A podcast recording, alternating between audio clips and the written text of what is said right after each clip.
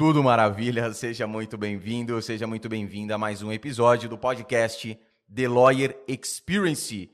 Eu sou João Rafael Imperato e hoje o assunto é massa demais, particularmente é um tema que a gente vai abordar com a nossa convidada que eu gosto muito e ela é uma baita de uma expert no assunto. Expert não, expert, né? O inglesão meia boca aqui. Senhoras e senhores, com vocês, Rochelle Gelinek. Rochelle, seja muito bem-vinda. Muito obrigado por ter aceitado o convite. Eu tenho certeza que nos próximos minutos, os próximos minutos serão sensacionais. Seja bem-vinda. Obrigada. Bom dia, bom dia, bom feriado para todo mundo que acordou cedo aí para nos ouvir, né? Feriadão é assim, ontem mesmo eu estava conversando com um colega, ele falou assim, rapaz, eu fiquei sabendo agora que amanhã é feriado. Eu falei, ah, mas isso é tranquilo demais. Ah, mas é que agora na pandemia a gente não tem nem noção de tempo, de dia, de horário, nada assim. Exatamente. E agora um ponto importante, né? A galera, pandemia já tá tudo parado, coisa tá tudo paradona e a galera preocupada que é feriado, não, quero ficar em casa. Já tá em casa, mas quer para ficar em casa. Michele, deixa eu perguntar uma coisa para você. É... Bom, você tem um projeto muito bacana, até é, é, é, me corrija, tá? Se eu falar alguma besteira aqui mas até o nome do, do, do seu perfil no Instagram, né? Que é o, o que você aborda, que é o negociação jurídica. E eu, particularmente, gosto demais, e na minha visão, falei, inclusive, é, numa das minhas últimas aulas, que uma das habilidades que o advogado tem que. Habilidades, não estou nem falando competências, falando habilidades que o advogado tem que desenvolver é a negociação. Porque o, o, o, advogado ele negocia constantemente. E mais, não só para ele, um interesse, uma negociação diretamente para ele, mas negociando para o seu cliente, né, que ainda mais tem um peso ainda maior.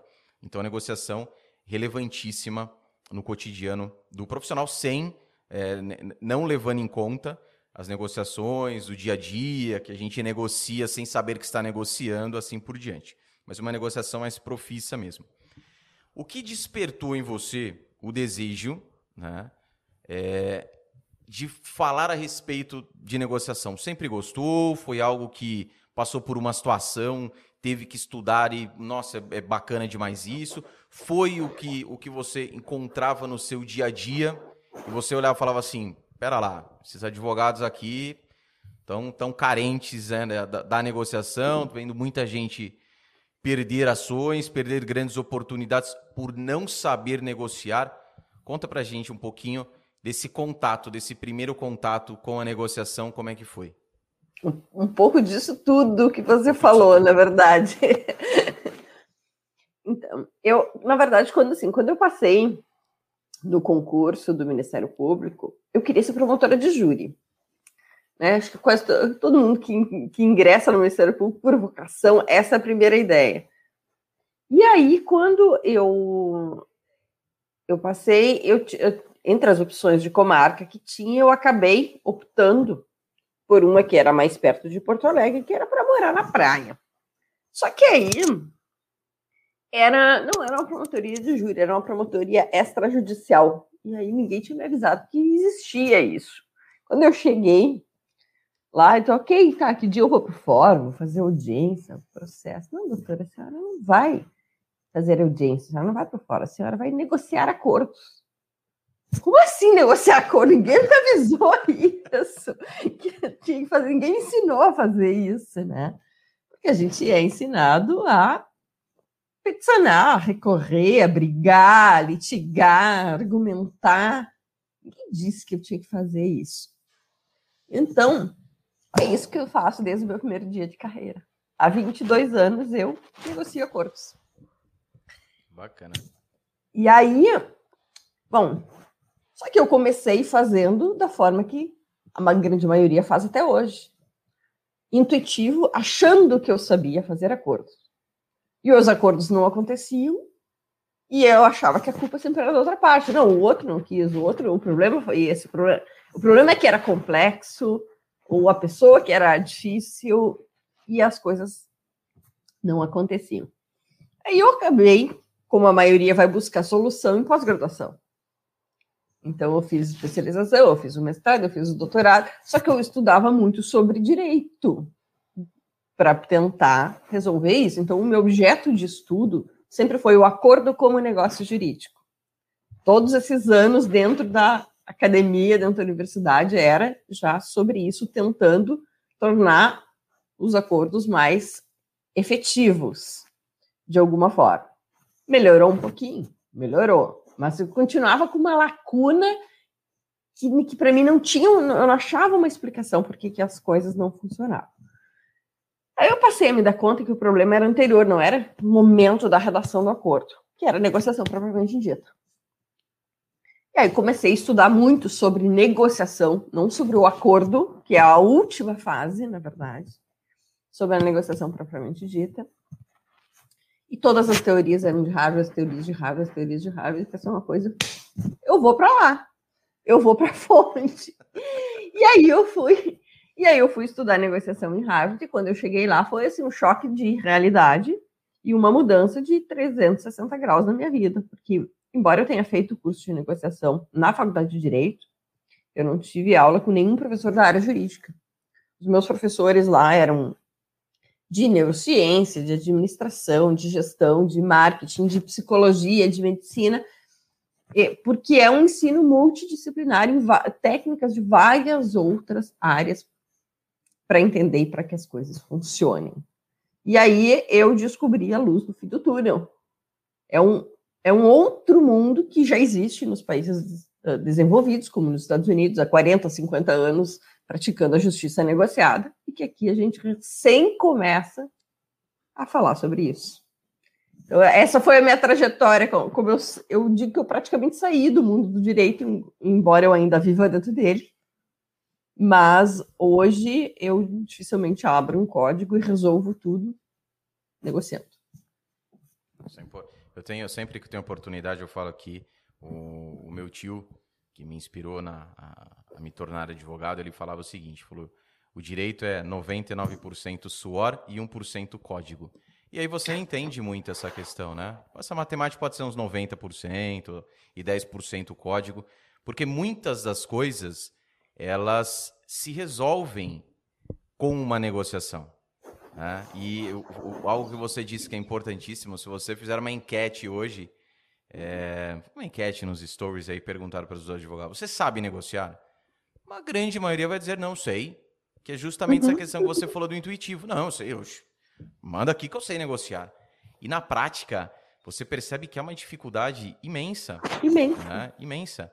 É, é, no corporativo, até pelo volume que, que, que, nós tínhamos, que tinha inclusive meta né, é, é, é, é para encerramento de, de, de ações, e a partir daí partia-se muito é, para as negociações, e você via uma dificuldade, casos assim, Rochelle, de você, é, por você ter o um entendimento, você utilizar as estratégias, as técnicas da negociação, e a outra parte, aceitar de pronto a proposta que você faz, e vontade de falar assim, não, peraí, peraí, peraí, doutora, o senhor não entendeu o que, o que eu propus aqui, né? Por quê? Porque não tem. É claro que a gente conta com, falando em dinheiro, né, com necessidade de receber aquela quantia. Tanto é que até nisso tem né, a questão. Então, por exemplo, a gente vai fazer as, as propostas de acordo mais no finalzinho do ano. Né? Por quê? Porque Natal tá chegando, galera quer um dinheirinho, não quer ficar, né? Começo do ano tem imposto. Então tem tudo isso que faz parte também. Mas você vê um despreparo, né? não, não somente via, mas até hoje, vê um despreparo muito grande. E algo que me espanta, e aí o advogado tem que ligar aí um alerta muito forte, é que ele negocia para uma. Quase sempre, ele está negociando para um terceiro. Né? Então tá ele ali, o advogado da parte contrária, para o cliente dele. Então é algo realmente importantíssimo, uma habilidade que todo advogado, seja ele advocacia, atuando na advocacia solo, sociedade, corporativo, advogado associado, todos têm que ter muito, na minha visão, como é eu falei, suspeito em falar a respeito disso, mas a minha visão muito bem é, é trabalhado a questão da negociação. Tem, tem uma frase do Epicteto que diz: ninguém busca saber aquilo que acha que já sabe. Exatamente. Né? Então, essa frase tem, sei lá, 3 mil anos. Mas é isso que a gente percebe. Então, eu, eu fui buscar quando eu me dei conta, o primeiro passo é admitir. Exatamente. Reconhecer que não sabe. E a gente não vê isso no mundo jurídico. Todo mundo acha que sabe. E não se dão conta o, o quanto não conseguem fechar o, os acordos, como quantos contratos eles perdem. Porque Nossa não sabem senhora. que você quer negociar honorários. Porque existem técnicas, é aquilo que você disse, fáceis, tem coisas que o Cialdini, que é o mestre da persuasão, né, ele chama de small bigs. Qual é a pequena grande coisa que você faz que muda tudo? Que às vezes pode ser uma frase, pode ser um momento, pode ser um lugar, qualquer coisinha que dispara um gatilho no outro, que em função disso você consegue fechar um contrato de honorários, você consegue fechar um acordo, você consegue fechar um negócio, se souber negociar.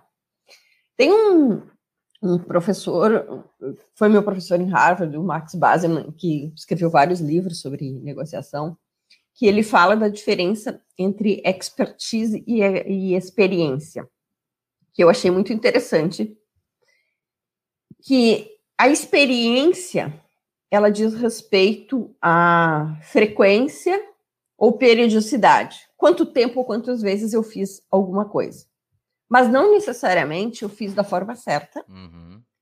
E não necessariamente eu vou conseguir transferir aquilo, aquela solução que eu adotei, para outras situações diferentes que surgirem na experiência. Agora, a expertise é quando você domina um método e você tem adaptabilidade e transferibilidade. O que, que é isso?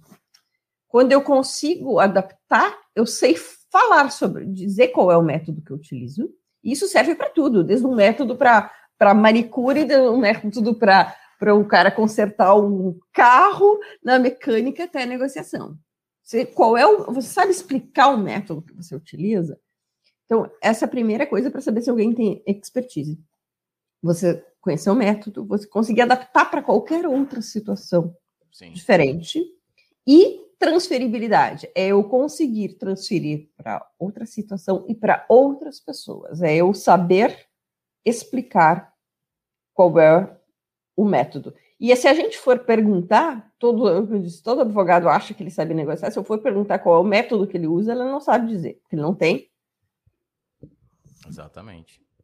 Um, um grande problema e que eu percebo que é, é o carro-chefe, é logo, é, é logo na entrada.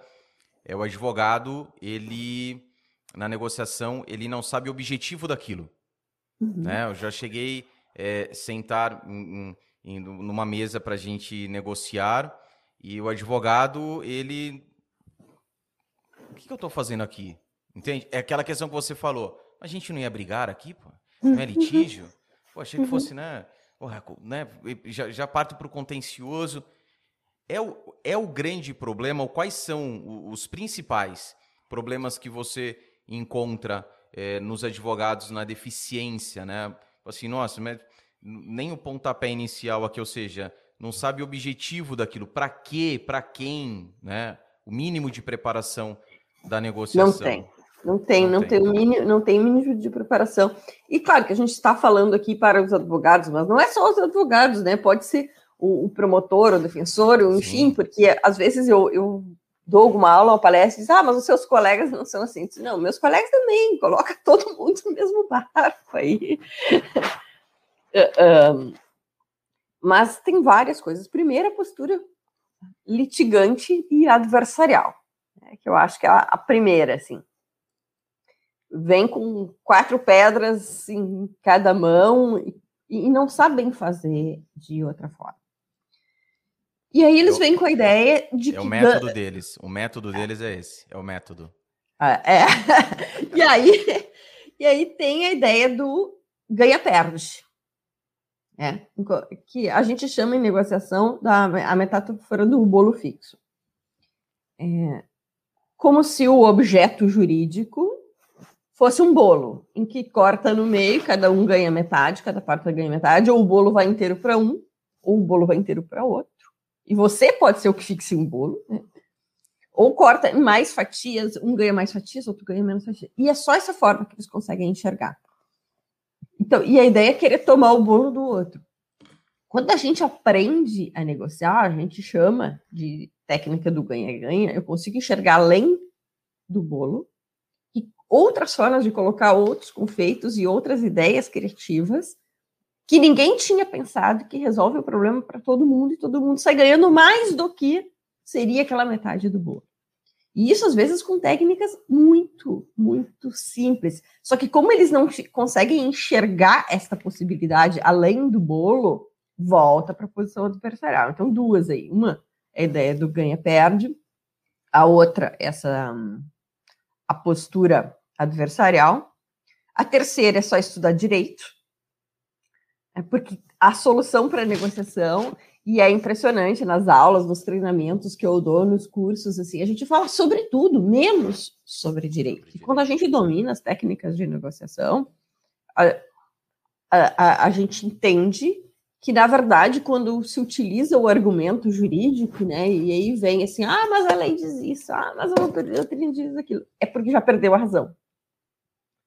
É, é, é, um, é muito interessante isso que quando domina a técnica, a gente não usa e sabe que quando usa o argumento jurídico, ele só agrava o conflito, ele só agrava o problema.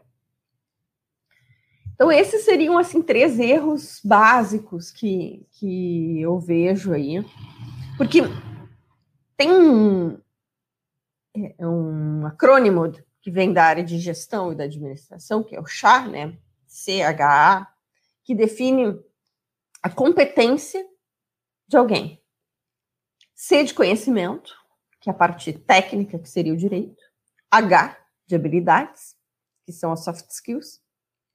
E A de atitude, ou as core skills, que é coragem, proatividade, protagonismo. E as, a gente não vê, muitas vezes, esse, essa proatividade, esse protagonismo das atitudes, e também não vê as habilidades, que é, principalmente, eu digo, habilidade de lidar com pessoas, que é inteligência emocional, é, tomada de decisão, resolução de problemas complexos, negociação, uh, flexibilidade cognitiva, pensamento crítico, e todas elas são habilidades a serem treinadas. Assim como oratória se pode estudar e se pode treinar cada uma dessas outras habilidades. Mas a maioria ainda não vê é, a lacuna e ainda não vê a necessidade de buscar isso e acha que o tripé vai se sustentar com, com um pezinho só. Você acredita que dois pontos que, que, que chamam a atenção, que eu falo também a respeito disso, é algo preocupante. O primeiro é o advogado ainda existe aquela coisa de peito estufado, sou advogado. Principalmente para a galera nova que está chegando, pô, pega uma carteira na mão ali e fala: Meu Deus do céu, é Deus na terra, Deus no céu e eu na terra aqui. Então tem essa coisa de uma certa prepotência, não todos, não generalizando, mas tem a coisa assim, não, não, não, não, não, não preciso disso não. E se debruça, e aí eu já entro no segundo ponto, se debruça durante toda uma carreira, toda uma carreira, e a gente fala de advocacia, uma carreira de longo prazo, sempre fala aí que o advogado ele tem uma carreira que, que, que inicia aos 30 anos, ele tem uma carreira aí de 50 anos na advocacia. Pô, já estão com 80 anos, o cara tá na praia já, relaxando. Beleza, mas você vê vários e vários advogados aí, porra, atuando muito bem com 80 anos, e do jeito que estão as coisas, ah, vamos passar, daqui a pouco todo mundo com idade de Maomé aí. Então, assim, é... primeiro essa questão, essa não é assim, ah, eu não quero, eu, eu não quero aprender, é assim, eu não preciso disso. Porque a minha pegada, voltando já no segundo ponto, a minha pegada é o direito. E aí fica, durante toda essa carreira, prática jurídica. Fala o seguinte: é importante você ter conhecimento daquilo que você faz, da área em que você atua, da área, sub-área, nicho, subnicho, enfim. Estudo, porque nossa advocacia é muito dinâmica, então muitas coisas mudam, então você sempre antenado com aquilo. Mas isso somente não vai adiantar. Tem casos, Rochelle, você deve saber disso, é, de advogados que eles trabalham para outros advogados que eles entram no processo ou até mesmo em questões extrajudiciais, somente para negociar. Uhum, Porque o advogado uhum. ele não tem a habilidade. Inclusive, eu já falei isso para vários advogados. Falei, meu amigo, isso, como tem muitos advogados aproveitando essa onda do digital, é, é, o pessoal da velha guarda da advocacia, pandemia, todo mundo em casa, né? Já, já tem dificuldade de peticionamento eletrônico. Agora, com audiência online, enfim, tem muito advogado aproveitando essa oportunidade e oferecendo serviços para outros advogados na questão do digital. Não, pode deixar audiência digital, faço para você, porque tem essa barreira. E tem esse outro nicho dentro da própria advocacia, que são os advogados se tornarem experts em negociação e prestarem serviços para outros advogados. Você encontra, é, é, é isso que você vê que essa dificuldade, porque, na minha visão, o advogado ele tem um foco quase que total na questão do direito, da prática, prática, prática, repito, não que não é importante, mas ficar debruçado nisso, a tua vida não, não vai funcionar, né? Não é Mas, verdade? João, olha só, é, lidar com pessoas também é prática. Sim, exatamente. Lida- porque a gente lida com pessoas no direito o tempo todo. O tempo todo. Com o juiz, com o assessor, com, com o cliente, com a outra parte. É, é, é, a gente lida com pessoas o tempo todo. E na faculdade ou na pós-graduação, ninguém ensina a lidar com pessoas, a fazer perguntas, a escutar, a tomar decisão. As pessoas não sabem que existe método para tomar decisão. Elas não sabem que existe método e técnica para resolução de problemas complexos, que facilitam muito. Porque método e técnica existe para facilitar a vida da gente, que nem técnica de persuasão. Quando a gente aprende a técnica de per- de persuasão, é uma fala que muda tudo.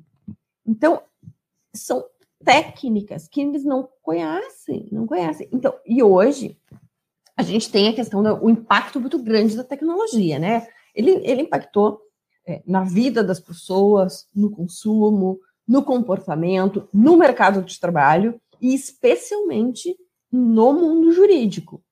Tem um, um- professor britânico, Richard Susskind, que escreveu o primeiro livro dele de 1998, é, que fala muito sobre futurismo, e o, o primeiro livro se chamava Os Advogados Vão Morrer. Depois eh, escreveu outros sobre o futuro da profissão, enfim, e que os livros dele pegaram fogo mesmo 15 anos atrás, em que ele já apontava sobre essa evolução da tecnologia e quanto isso ia impactar, e ele disse assim: os advogados tradicionais vão desaparecer, por quê? A tecnologia, num- numa ponta, ela vai dominar aquilo que for estandartizável, o que puder ser reproduzido em massa, por quê? Porque vai ser mais célere, mais rápido, mais eficiente, mais barato. E na outra ponta, no outro polo extremo, uma especialização profunda em resolver problemas. De fato, resolver. Não, eu não estou falando protocolar petições, porque protocolar petições as máquinas vão fazer Exatamente. Né? É resolver. E aí vai haver um abismo, um vácuo, um hiato entre esses dois polos, que é tudo aquilo que se faz hoje, que é o tradicional, que é o processo, que é o litígio, que... porque ou as pessoas vão optar por colocar nas máquinas, que em breve o, o judiciário já está adotando inteligência artificial, e eu acho que em breve vai, vai ter coisas que vão funcionar como Sejusques já, que são os centros de conciliação, que a pessoa não precisa mais advogado, chega lá e, e- e faz o seu pedido. Isso vai funcionar em breve. E aí, as que realmente tiverem casos complexos que precisam ser resolvidos, elas vão para outra ponta, em que as pessoas precisarão dominar essas outras técnicas de negociação, de tomada de decisão, de resolução de problemas complexos, que não é protocolo de petições. Porque isso as máquinas já fazem. E a maioria não domina os métodos e as técnicas para fazer isso. E aí, olha só, na área empresarial, já estão adotando há algum tempo a opção de contratar profissionais de outras áreas para fazer mediação, negociação, arbitragem e resolver problemas. Porque os empresários, eles querem que resolva o problema ponto. Se vai ter processo, se não vai ter processo, se vai precisar assinar um termo de acordo. Não, ele quer que resolva o problema. E aí, eles acham o mundo jurídico absolutamente obsoleto, e com toda razão, porque continua se fazendo as coisas da mesma forma que se fazia 100 anos atrás ou há 3 mil anos. E, e já estão adotando isso. Tanto os negociadores mais conhecidos no mundo, que foram meus professores em Harvard, nenhum deles tem formação jurídica e são atuam para grandes empresas do mundo inteiro, fazendo negociação, mediação ou arbitragem. E o, mercado jurídico está perdendo campo porque não está dominando essas habilidades. É, isso é, isso é seríssimo, isso que você colocou seríssimo mesmo. Galera que está ao vivo aqui, pessoal que vai assistir na reprise, ouvir, no, no está ouvindo aí no, no seu agregador preferido de podcast, isso é seríssimo. Seja você advogado que já está no mercado de trabalho e você que está pensando em se tornar um advogado, e você graduando que já já, né, tá na tá dentro da família. O que acontece é o seguinte, teve é, é, aquela fase daquele temor violento. Eu recebia todo santo dia direct, e-mail de advogado, JR, os robôs. Estão falando dos robôs, JR, aí os robôs. E eu sempre falei o seguinte: será substituído por robô aquele que faz serviço de robô? Certo? Que é exatamente o que você disse. A galera tá ali, petição, ah, bibibi, papapá, papapá, petição. Meu, esquece. Repito. Petição as máquinas já fazem já fazem. E o que, que vai acontecer? Hoje ainda fica uma coisa até um tanto quanto custosa, né? O dólar aí, a... quanto que tá hoje o dólar? Uns 5 mil reais já? Se não tiver, deve estar tá por aí, né? Um, um, acho quase 6, né? É, 5 mil reais um dólar. E... e ainda é muito custoso. Mas já já isso vai ser uma coisa muito comum. Baixe aqui o aplicativo, coloque lá as principais palavras-chave, pum, sai lá, petição pronta. Uhum. Moda uma coisa aqui, e não é uma coisa que fala assim, nossa, se, imagina o dia que. Uma coisa, né? Ou vou para mar. Né? Até hoje a gente fala assim: ah, ó, tô construindo um ônibus espacial aí, vou levar a galera para dar um rolezinho lá em Marte. Antes você falava isso, assim, imagina. Hoje você fala assim, beleza, quanto que é? Já tem gente comprando passagem, vê quanto que tá. Ou seja, quando a gente fala de digital hoje, é uma coisa, é tudo muito próximo. E aí é um grandíssimo problema. Porque a maioria. E por que, que eu falo isso? Porque se fosse ali meia dúzia, beleza. Mas a maioria, a esmagadora maioria dos advogados, eles fazem serviço de robôs, de máquinas. Uhum. Quando você fala a questão da negociação, e o que você disse, é aquela coisa assim, puta, a negociação. Ah, eu sei. Não, não, não, vou, não, não vou nem seguir a Rochelle, porque negociação, ó, eu manjo. Eu sei. Não, negocia. Não, não, não, negociação. E acaba, eu bato muito na questão da conquista de clientes. Sem clientes, meu amigo, nem a petição que você gosta de fazer você faz. Ah, beleza, eu trouxe o cliente, eu conquistei o cliente. O que, que você precisa? Ainda mais no nosso mundo, como você também disse, rápido, celery. Você precisa de soluções, problemas que já existem. Novas soluções para problemas que já existem. Soluções mais uhum. eficazes e mais rápidas. O que, que você falou dos empresários? Empresário? O cara, ele não quer ficar esperando, meu amigo. Um Dez dia, anos para resolver, uma, não. Uma, um dia, um, de, um, tô falando um ano, um dia, para o cara pode custar milhões. E, aí, e é gozado porque você vê, por exemplo, a arbitragem no Brasil com uma coisa ainda muito. Melhorou demais, mas ainda muito distante. Uhum. E é curiosíssimo Agora, isso. Sabe que no, no, nos Estados Unidos e outros países desenvolvidos também, né? Mas a, a, minha experiência lá, porque, enfim, fui estudar lá, Lógico. estudei na, na, na universidade Foi número... beber da fonte. Fui beber da fonte na universidade número um no mundo. Ninguém fala uma palavra jurídica dentro da faculdade de Direito. É, é, porque lá eles já entenderam há muito tempo, o projeto de negociação de Harvard existe há 40 anos, desde 1980.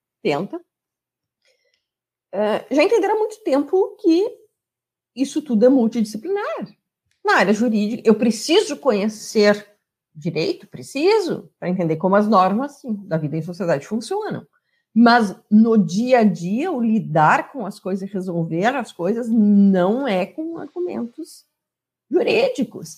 E aí é uma coisa cultural, né? Porque não sei, não sei se você já viu, já assistiu a série Suits. Muita gente do direito gosta. É e o aí, fetiche do advogado é a série Suits. É a série Suits. Uhum. E aí, o Harvey Specter, que é o, o protagonista, né? Ele enche a boca para dizer assim: I'm not a lawyer, I'm the best closer of Manhattan. E, uh, em inglês, é closer, né? O negociador seria fechador de acordos. Ele acha. Então, esse é o orgulho deles nos países desenvolvidos, dizer eu sou um negociador que consegue resolver os problemas. Então, eles resolvem nove de cada dez casos com negociação, porque para eles ter que partir para um processo judicial é um fracasso, porque eles não conseguiram resolver o problema. E aí entra a questão da proatividade e do protagonismo, porque para conseguir resolver o problema tem que ser meio Erin Brockovich, assim, tem que ir para a rua, tem que levantar do gabinete, tem que entender o que está acontecendo, porque a negociação ela é algo muito mais de bastidores do que de palco. Tem, tem as negociações Sim. comigo mesmo, com o cliente, com a outra parte, o que se descobre a investigação. Tem tudo aquilo que a gente vê na série né, a, a, acontecendo para se conseguir resolver. Que não tem, os advogados querem ser advogado de gabinete, que assina um papelzinho ali, e aí também isso não funciona. Tem que ter a proatividade para resolver. Só que aí faz o quê? Não consegue resolver, delega para o judiciário e depois fica reclamando do judiciário não fazer algo que ele não conseguiu fazer, que era resolver o problema da pessoa. Porque ele não sabe negociar, porque não sabe conversar, porque não sabe tomar decisão, porque não sabe resolver problemas complexos, e para cada uma dessas coisas existe técnica. E às vezes, que eu disse, é uma técnicazinha simples. E se eles soubessem o quanto eles poderiam ganhar dinheiro ou dobrar o que eles ganham de, em contratos e em honorários, se soubessem negociar. E eu digo, eu, e aí já me perguntaram, ah, como é que eu falo em negociar honorários? Bom, eu não negocio honorários advocatícios porque eu sou promotora, mas eu negocio honorários de aulas porque eu sou professora há 18 anos. Só que eu até pouco tempo atrás, eu ganhava qualquer professor universitário ganha. Eu, eu achava, aliás, que isso era no país inteiro, mas eu fiquei sabendo há pouco tempo que não. Aqui no Rio Grande do Sul, em torno de 54 reais a hora aula, para quem não sabe, professor universitário. E hoje, o meu valor de hora aula para dar um curso é de 2 a 3 mil reais, hoje. Uh, como é que eu consegui fazer isso? Negociando. Quando a gente aprende as técnicas de negociar, e eu sento e eu sei utilizar as técnicas, me pagam o que eu quiser para dar uma aula de um curso. E se os advogados soubessem isso, esses pequenos gatilhos que tem na negociação, para conseguir fechar é, é, contratos, para conseguir dobrar valor de honorário, não, mas eles continuam achando que eles sabem negociar, né? E essa questão que você disse, né, importante também que deve ter muita gente falando assim, putz, mas claro, você consegue isso, ó, foi para Harvard, estudou lá, eu, pô, fiz aqui um na esquina de casa aí um, um curso de dois dias, pesa isso daí, então vamos lá, o advogado ele vai negociar, ele vai negociar o, o, o preço de seus honorários escritório dele, o porte do escritório dele, os títulos que ele tem, é, a experiência que ele tem, né, o tempo de advocacia, tudo isso conta ou não conta quando você, por exemplo, comparado com uma pessoa que não tem nada disso, tá? Ou tem bem menos do que isso, menos experiente, não tem títulos, é, é, é, é, graduado em, em, uma universidade sem o, o selo ali da OAB, mas ele domina as técnicas da negociação, persuasão. Ele consegue chegar num patamar muito mais elevado do que ele, num, num preço de honorários muito mais elevado do que ele cobra hoje? Ou é condicionante a questão dos títulos, a questão da, da experiência que você tem? Então, eu, eu vejo que hoje habilidade é mais importante que o carimbo. Claro que no, que eu disse, a, a, no caso de Harvard, é, é, você entra com um carro-chefe que não precisa pedir autorização, digamos assim, é uma maneira de dizer. Né? Mas uh, vamos, vamos falar em termos de Brasil, né? Então, como a gente vai contar nos dedos ali. Mas, mesmo assim, se eu fosse advogado, tá, ok, eu só tivesse um carimbo de Harvard, mas eu não dominasse a habilidade, e um outro dominar, ele vai conseguir me ultrapassar em algum momento.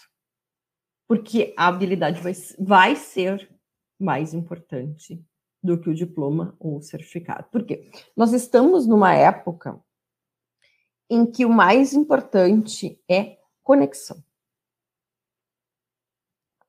Isso mudou muito, mudou muito. Isso é tendência mundial e não é só no, no mundo jurídico.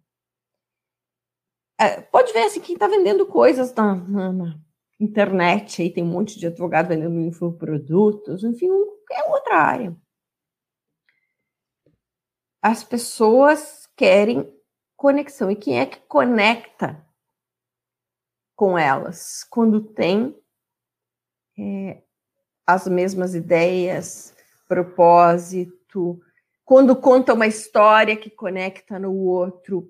Então, se você for num advogado que tiver um atendimento diferenciado, que estudar o seu caso e apresentar a solução, ele não disser assim, ah, eu vou ajuizar uma ação, ele apresentar a solução, ele criar uma experiência memorável porque isso vem, isso tudo é método, gente, que eu estou falando. Existe UX, que é User Experience, e Customer Success, que são maneiras de melhorar o atendimento, que são técnicas utilizadas pela Disney, pela Amazon, enfim, para melhorar atendimento. Se, se transpuser isso para o mundo jurídico e melhorar o atendimento, e a pessoa tiver uma experiência de contato, com aquele advogado, que ela não teve em qualquer outro, mesmo que o outro tenha, seja grande, tenha dinheiro, tenha um monte de diploma, mas se ela for mal atendida,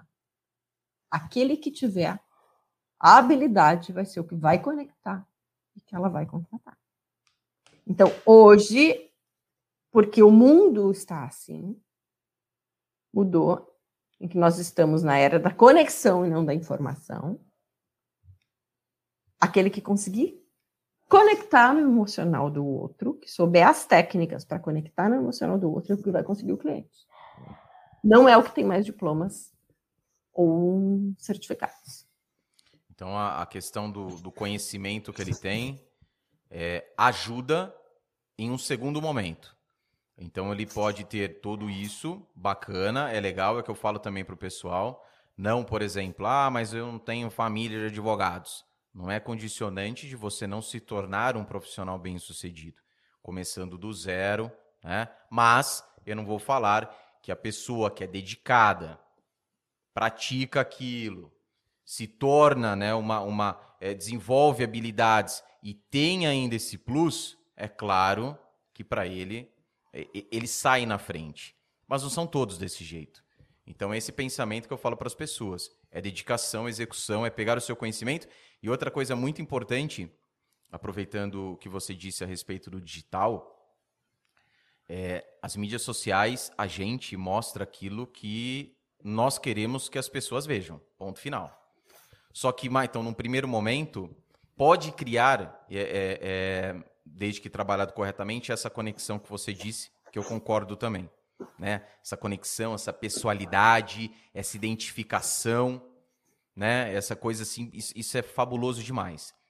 Mas tem outro ponto importantíssimo, que é a questão também do, beleza, contratei os seus serviços, e agora? Você, você falou isso, uhum. isso, isso para mim, e aí? Uhum. Você percebe também que há essa carência, falando do digital, ou seja, mostro muita coisa, imagem muito bela, muito bonita, eu sei, eu sei, eu sei, eu sei, mas chega na hora do vamos ver, amarela dá uma pipocada, não porque, ai, tá nervoso, deu um branco, não, mas porque foca única e exclusivamente na questão de criar essa conexão pré.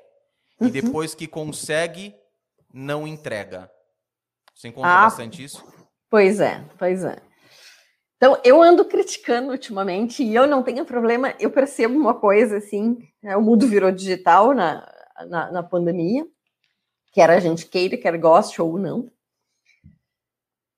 Eu percebo que quanto mais eu me posiciono, mais as pessoas conectam. Ou seja, quanto mais autenticidade eu tiver, mais as pessoas engajam. Então, eu perdi o. É...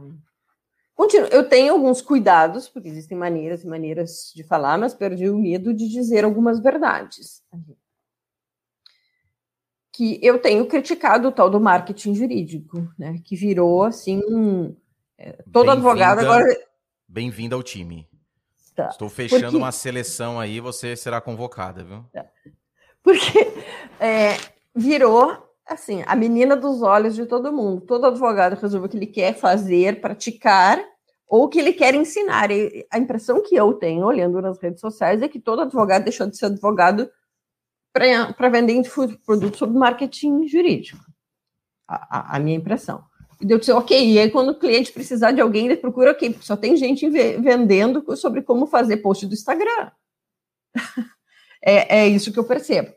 Tá, e aí, tal do marketing jurídico que, que eu vejo, ele se resume a como fazer anúncio do Google Ads, a como fazer postzinho do Instagram bonitinho, se tem que fazer rios, se não tem que fazer rios, a paleta de cores, quantas vezes por dia tem que aparecer nos stories, a, a, a foto tem que, tem que ser profissional, não sei o que é. Ok, fez tudo isso, aí o cliente procura, aí você vai oferecer o quê quando o cliente chegar? Não tem background, né? Então, e aí, gente, eu vejo assim, as pessoas pagando fortunas para fazer é, curso, mentoria, não sei o quê, de marketing jurídico. Eu disse, tá, mas e aí quando o cliente chegar, vai oferecer o quê? Porque não tem o, o, o background, assim, eu- e eu fico impressionada, porque é, já me disseram, ah, mas você também faz o marketing, não sei o quê. Eu tenho lá um postzinho, o Instagram, mas me pergunta o que você quiser sobre o assunto que você quiser, eu vou te dar uma aula. A questão é exatamente essa. É, você tem muitos bons advogados e tem um exemplo que eu sempre cito isso porque para mim é, é, é- é uma, é uma das maiores é, anomalias que, que, que eu já vi que eu já vi acontecer no digital. É, tem um grande professor e que ele não mora aqui no o Rodrigo Padilha que ele até já participou aqui que ele não mora ele mora nos Estados Unidos há sete anos, se eu não me engano. Ele participou até do, do episódio. E os advogados, eh, vendendo o curso dele de marketing jurídico, com 20 anos de atuação, prática, conhecimento, OAB, parari, pororó, e advogado chegando para ele falando o seguinte, viu? Mas você nem advoga e você está querendo vender, ensinar os advogados? Ah, aí, Aí o que- tá. Aí o que acontece? Essas pessoas, elas olham e falam assim: peraí, ainda mais depois do que você falou, eu tô dentro de Harvard e ninguém dentro ali, Harvard, direito, fala a respeito de lei. É claro que a gente está falando a respeito de negociação, mas poderia falar, segundo o artigo, ó, traz isso, essa técnica para o artigo 32 da BIRI. Nada. E aí, ao contrário, vou colocar outro, outra, outro peso na balança. E aí, no outro lado, a gente tem jovens advogados, jovens advogados, ou advogados com algum tempo de atuação, que, pelo fato de não terem o conhecimento que você disse, ah, as pessoas também falam para mim que eu tô ali no digital, tô aparecendo, tô isso, tô aquilo, mas o que, que você falou? Meu amigo, eu bato no peito a respeito do que eu falo, pode perguntar qualquer coisa. E pode aplicar qualquer coisa que eu ensinar, que você vai ter resultado. Eu me garanto. Eu me garanto. Essa galera aí, a galera da outra balança, eles não se garantem. E aí o que, que eles fazem para compensar? Aí começa a mostrar aquela imagem, e ainda mais falando de Instagram, aquela imagem que eu critico também, por isso que eu falei, vamos montar um timaço aí. eu critico. Mas eu não vou falar assim, puta, que coisa linda de ver. Aquele escritório maravilhoso. Aquele carro alugado, coisa mais linda, e fala assim, comprei com meu dinheiro. Aluguei com meu dinheiro, tem que mudar só, só o verbo aí. Viagens faraônicas. Coisas caras. E aí o que acontece, Rochelle?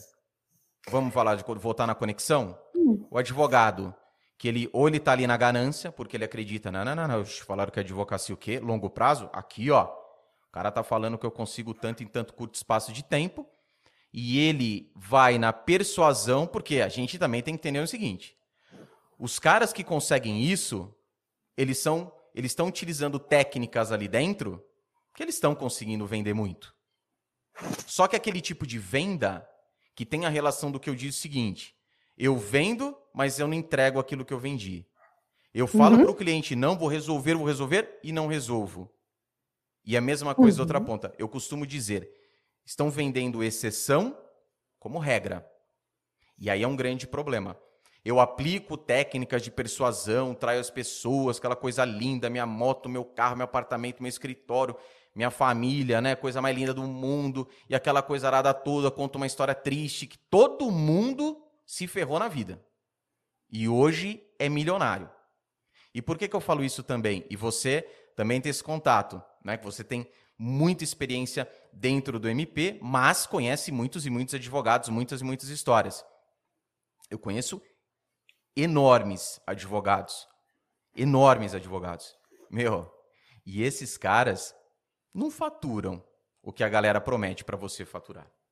Só que você tem outra questão que é: eu acredito em você.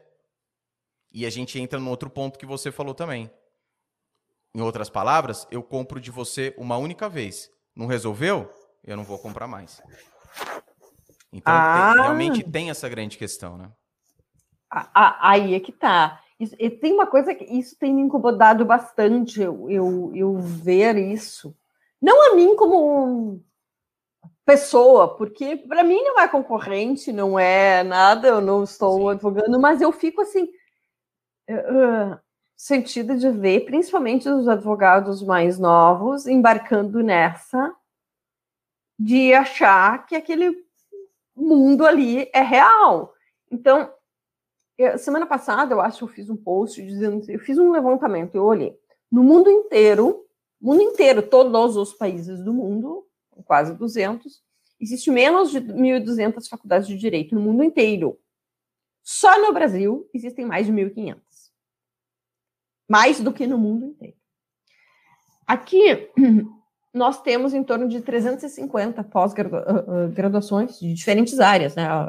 Medicina, farmácia, administração, direito.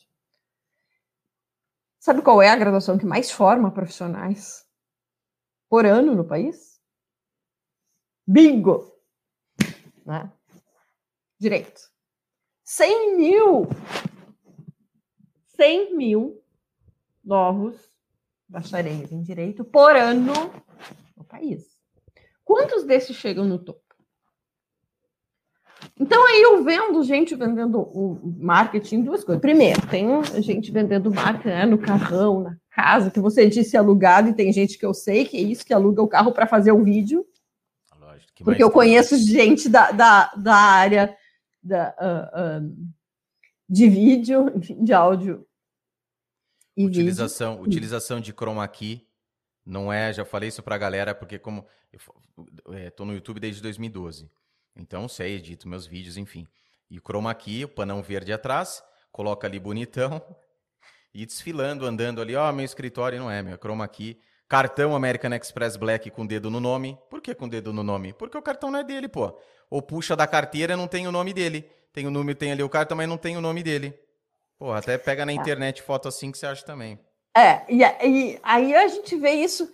E, e, eu já fiz um teste, porque assim, como eu tenho muita veia da investigação, e eu tenho pelo Ministério Público, eu tenho por causa da investigação, e eu incentivo isso nos advogados, que eu disse assim, é, é, para trabalhar com negociação tem que investigar, tem que investigar, não é só o que as partes dizem, não é só o que a outra parte diz, não é só o que o seu cliente diz. Tem que ir para a internet, tem que ir para a rua gastar sola de sapato para descobrir a, a, a, realidade. Então, Eu tenho essas coisas, eu já coloquei alguns nomes no Google, e é estranho alguém vendendo alavanque sua advocacia, não sei o que. Aí coloca no Google, não, a pessoa não tem nem OAB. A pessoa não tem escritório, não tem sede de escritório, mas está vendendo sucesso na advocacia. Esse, isso é, é um dos pontos né, que eu vejo, esse que está vendendo, mas que não tem nada disso. E os que chegam, é 1% no país que chega aí nesse topo, né? É difícil, mas as, as pessoas caem. Aí tem outro problema, né?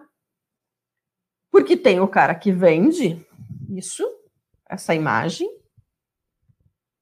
e tem quem, quem acredita porque quer, porque está buscando a pílula fácil. Exatamente. Eu, por exemplo, eu no, no, nos meus cursos, treinamento ou mentoria, quem vem comigo sabe que comigo vai ter que estudar. Não tem jeito.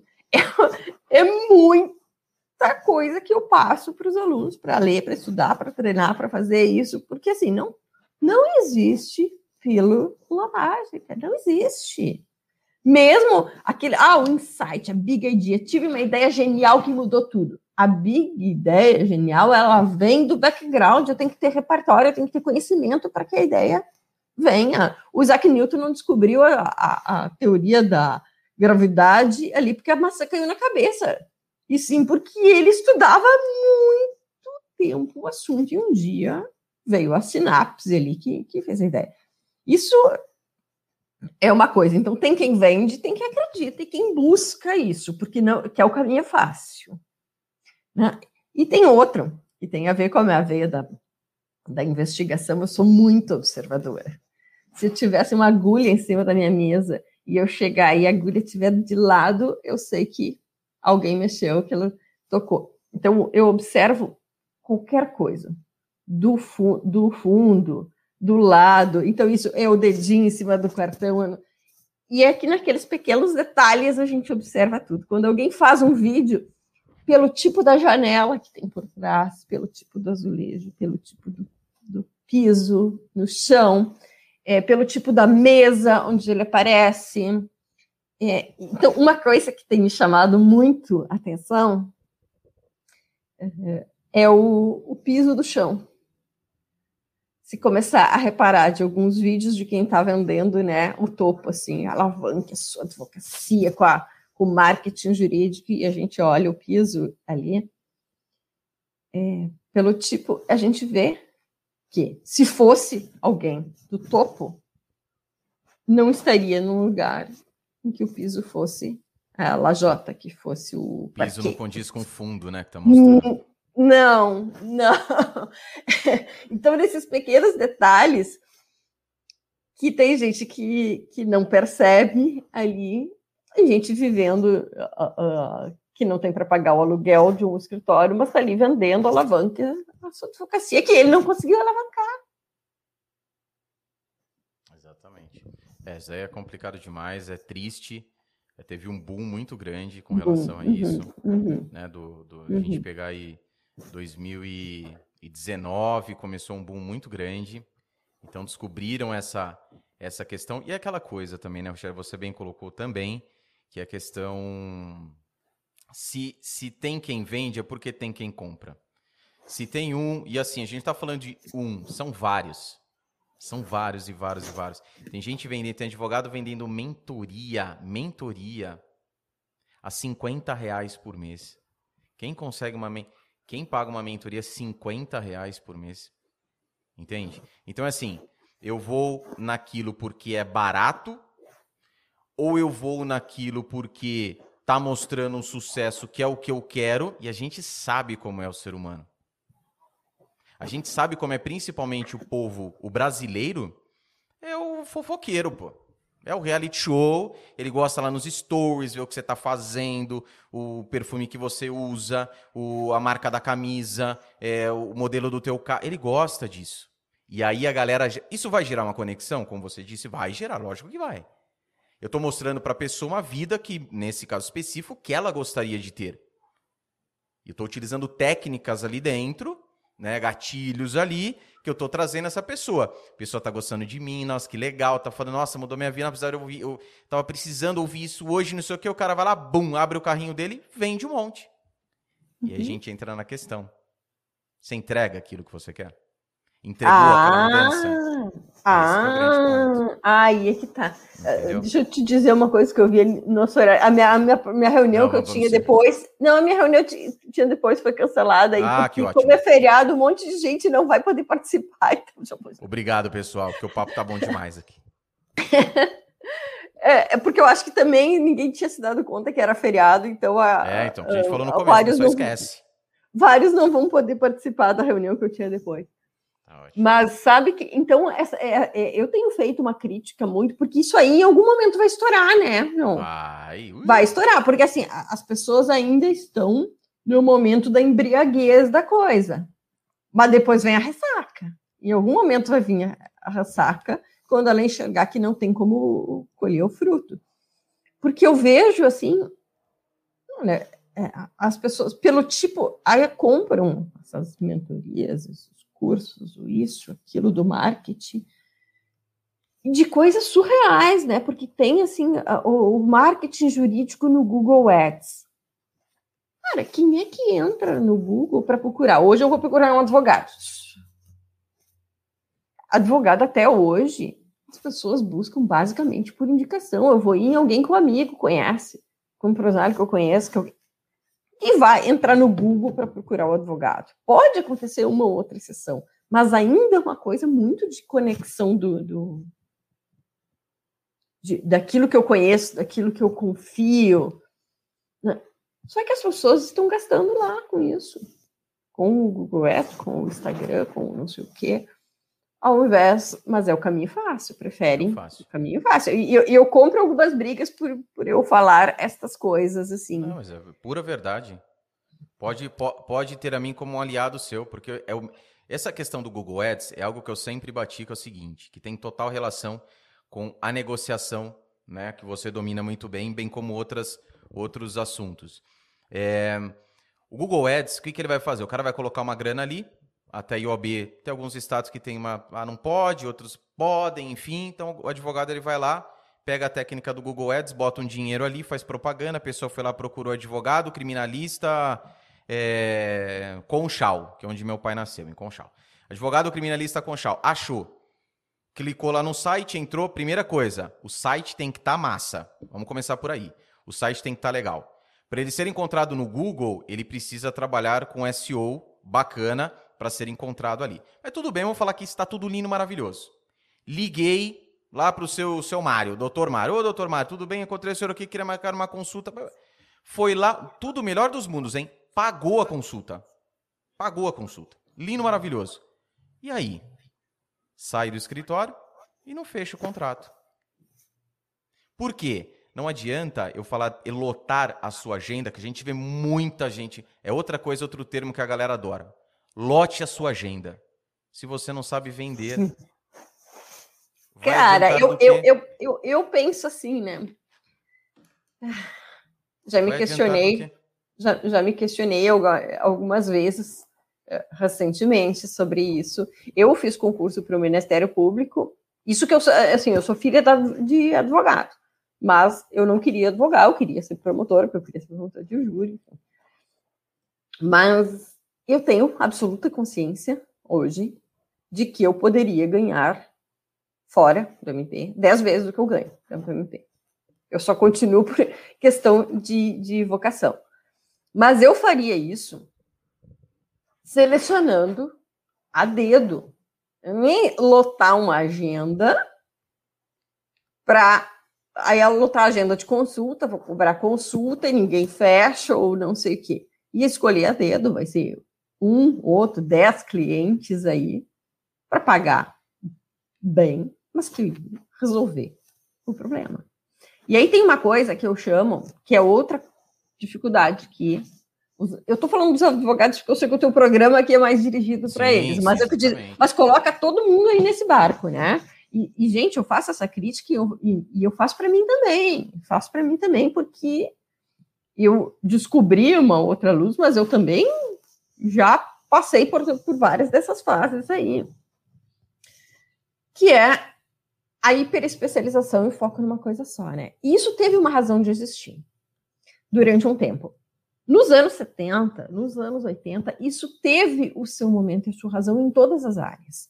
Não, de, deixou de existir o advogado. O meu pai, quando, quando se formou, eu não era nem nascida, né? Tinha aquela coisa do interior: aluga uma salinha, coloca uma placa na porta, advogado, ponto. E as pessoas entravam. Já bastava, hoje, já era suficiente. É, só que aí, depois de um tempo, deixou de funcionar e tinha que ser o advogado é, trabalhista, e tinha que ser o uh, trabalhista empresarial, aí tinha que ser o trabalhista empresarial em compliance, aí o trabalhista empresarial de compliance do digital, é, é, uma super, hiper especialização. Isso aconteceu na medicina, né? às vezes a gente precisa é, uh, do médico não sabe nem qual médico procurar, porque todos se tornaram hiper especialistas, né? Isso, isso aconteceu em todas as áreas, não é só no direito. E teve a sua razão de existir durante um determinado tempo histórico. Só que os tempos históricos, eles mudam, assim como as soluções de 1890, elas não serviam mais nos anos 70, a dos anos 70 não serve mais hoje. E aí, esses dias eu estava comentando com um amigo que é psicólogo, e eu te imagino se a pessoa tivesse que ir. É, ah, eu tô com algum problema. Ah, e a nossa vida pessoal, a, gente, a palavra indivíduo vem do grego de uni, indivisível. Né? É, é, o problema se reflete em várias áreas. Quando eu tenho um problema, ele acaba se refletindo em outros da minha vida. Mas aí eu vou ir num psicólogo para resolver um, um problema do, relacionamento com o marido, eu vou em outro para tratar de uma questão de relacionamento com o meu cheque, eu vou ir num terceiro para tratar de, de coisas que eu não consigo lidar com os clientes, eu vou em um psicólogo para cada tipo de assunto da minha vida. Não, né? Só que é isso que está acontecendo em várias outras áreas. Na medicina, está acontecendo no direito, e está vendo, então, um, um, movimento inverso, que é a tendência de futuro. Eu, eu estudo muito sobre futurismo, porque eu, eu, eu digo, tem uma frase que eu digo que assim, quem segue tendência já está atrasado. Né? Então, eu tenho que entender, eu tenho que conhecer as tendências, eu preciso entender as tendências para dar um passo na frente. Eu, já te, eu tenho que pensar da seguinte forma, com o mundo veloz e complexo que a gente tem hoje. Como eu posso oferecer a segunda geração daquilo que existe hoje? Então, eu tenho que conhecer a tendência não para fazer o que é a tendência, para dar um passo na frente, porque senão eu vou surfar no espumão da onda e não não vou pegar o tubo. E aí, hoje é o movimento inverso daquele que foi nos anos 70 e 80. É a saída da hiperespecialização para generalização. Tem um livro que eu indico para todo mundo, que é esse aqui, porque os generalistas Tá saindo do vídeo aqui. É, Porque os generalistas vencem no mundo de especialistas, que foi o livro mais comentado do ano de 2020, porque foi indicado pelo Bill Gates como o livro do ano. Em que fala justamente deste movimento de sair da hiperespecialização e ir para a generalização. Só que a generalização no, no, mundo do direito, ela não é assim, vou atuar em civil, trabalhista, penal, administrativo, empresário. Não é isso, gente tá? Não é atuar em várias áreas de direito.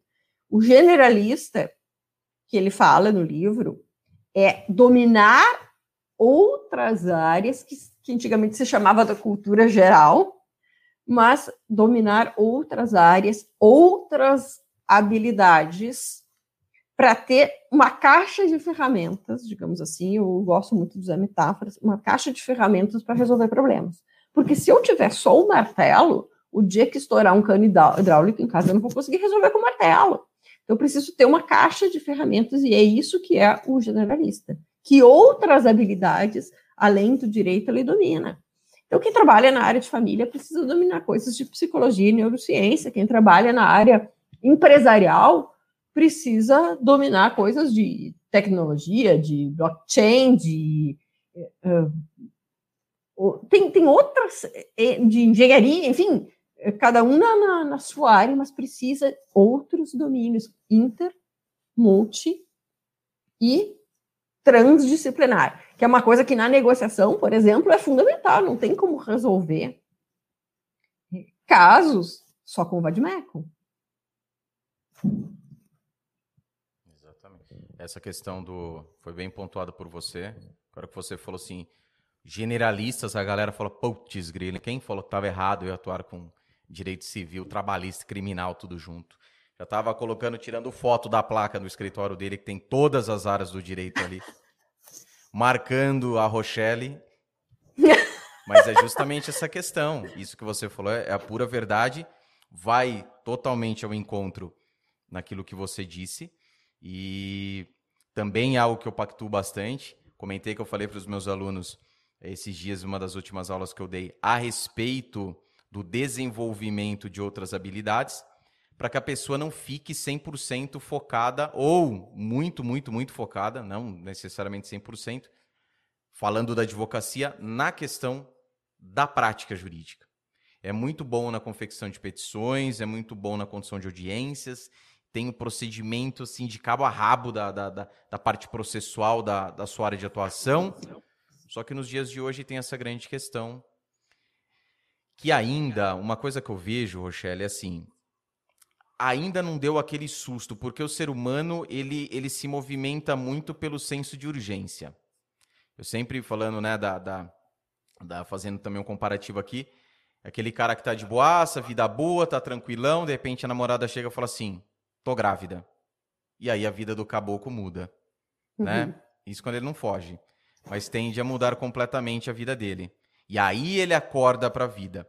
Só que veja, se nós estamos em um momento com tantas ferramentas, tanta é, é, é, é, gente boa, boa realmente, falando sobre assuntos relevantíssimos, importantes, necessários para o nosso desenvolvimento dentro da profissão, e aí, na, no, no, o que eu vejo também aqui, há uma enorme necessidade do advogado abrir o leque.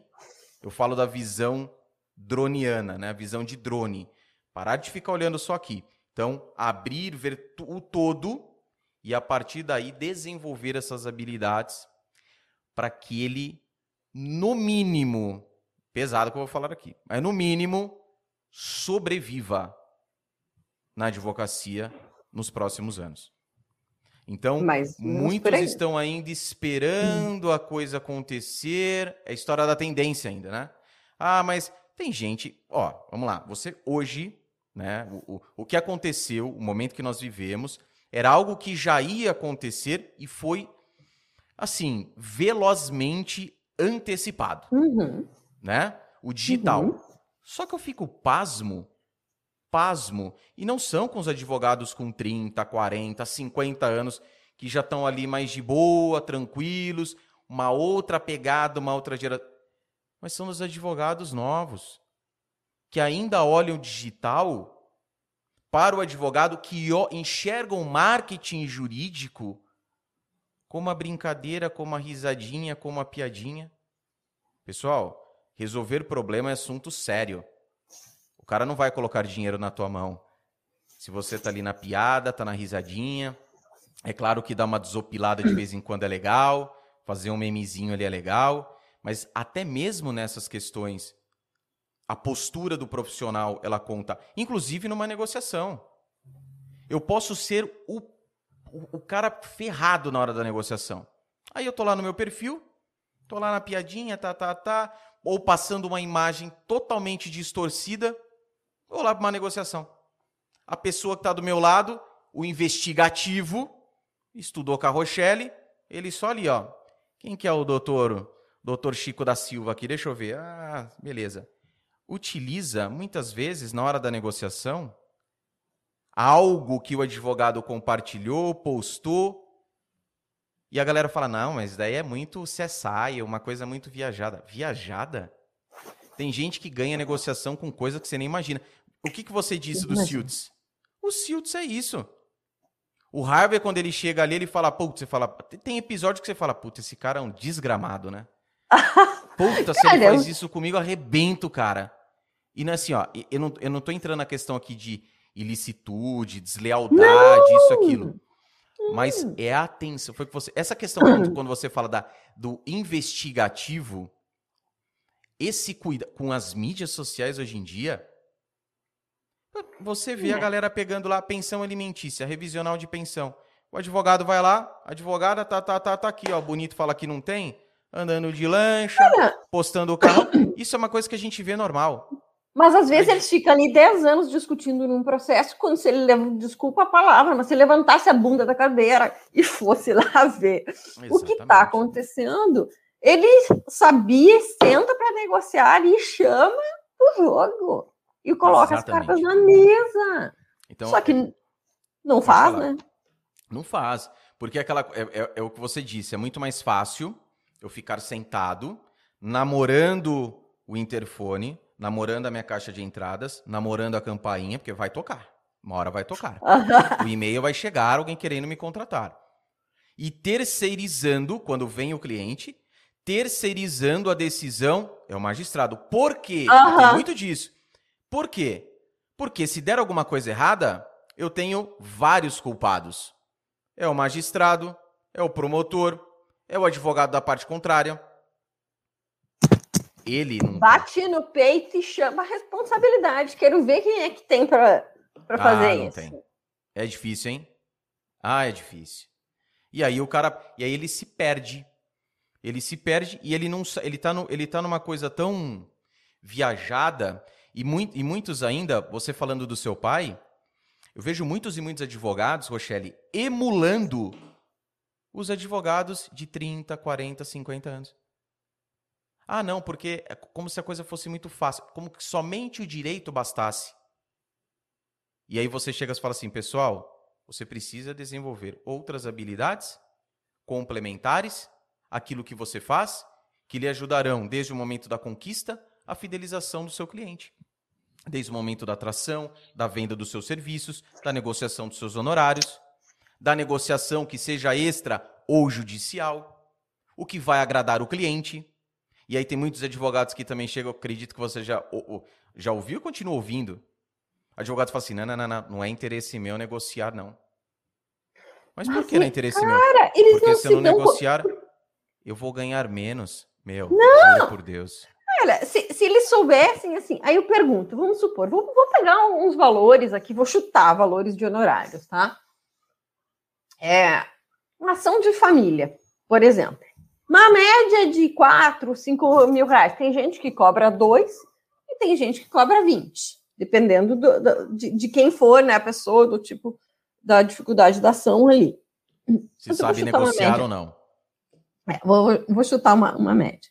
Tem algumas outras áreas que vai custar mais. Na área de direito administrativo, por exemplo, são menos, é, menos gente que atua, normalmente os casos são um pouco mais complexos, então uma ação de direito administrativo, um mandato de segurança, uma, alguma coisa que envolva uma licitação, enfim, vai variar entre 20 e 30 mil reais. Aqui, pelo menos aqui no Rio Grande do Sul, o valor é mais ou menos esse.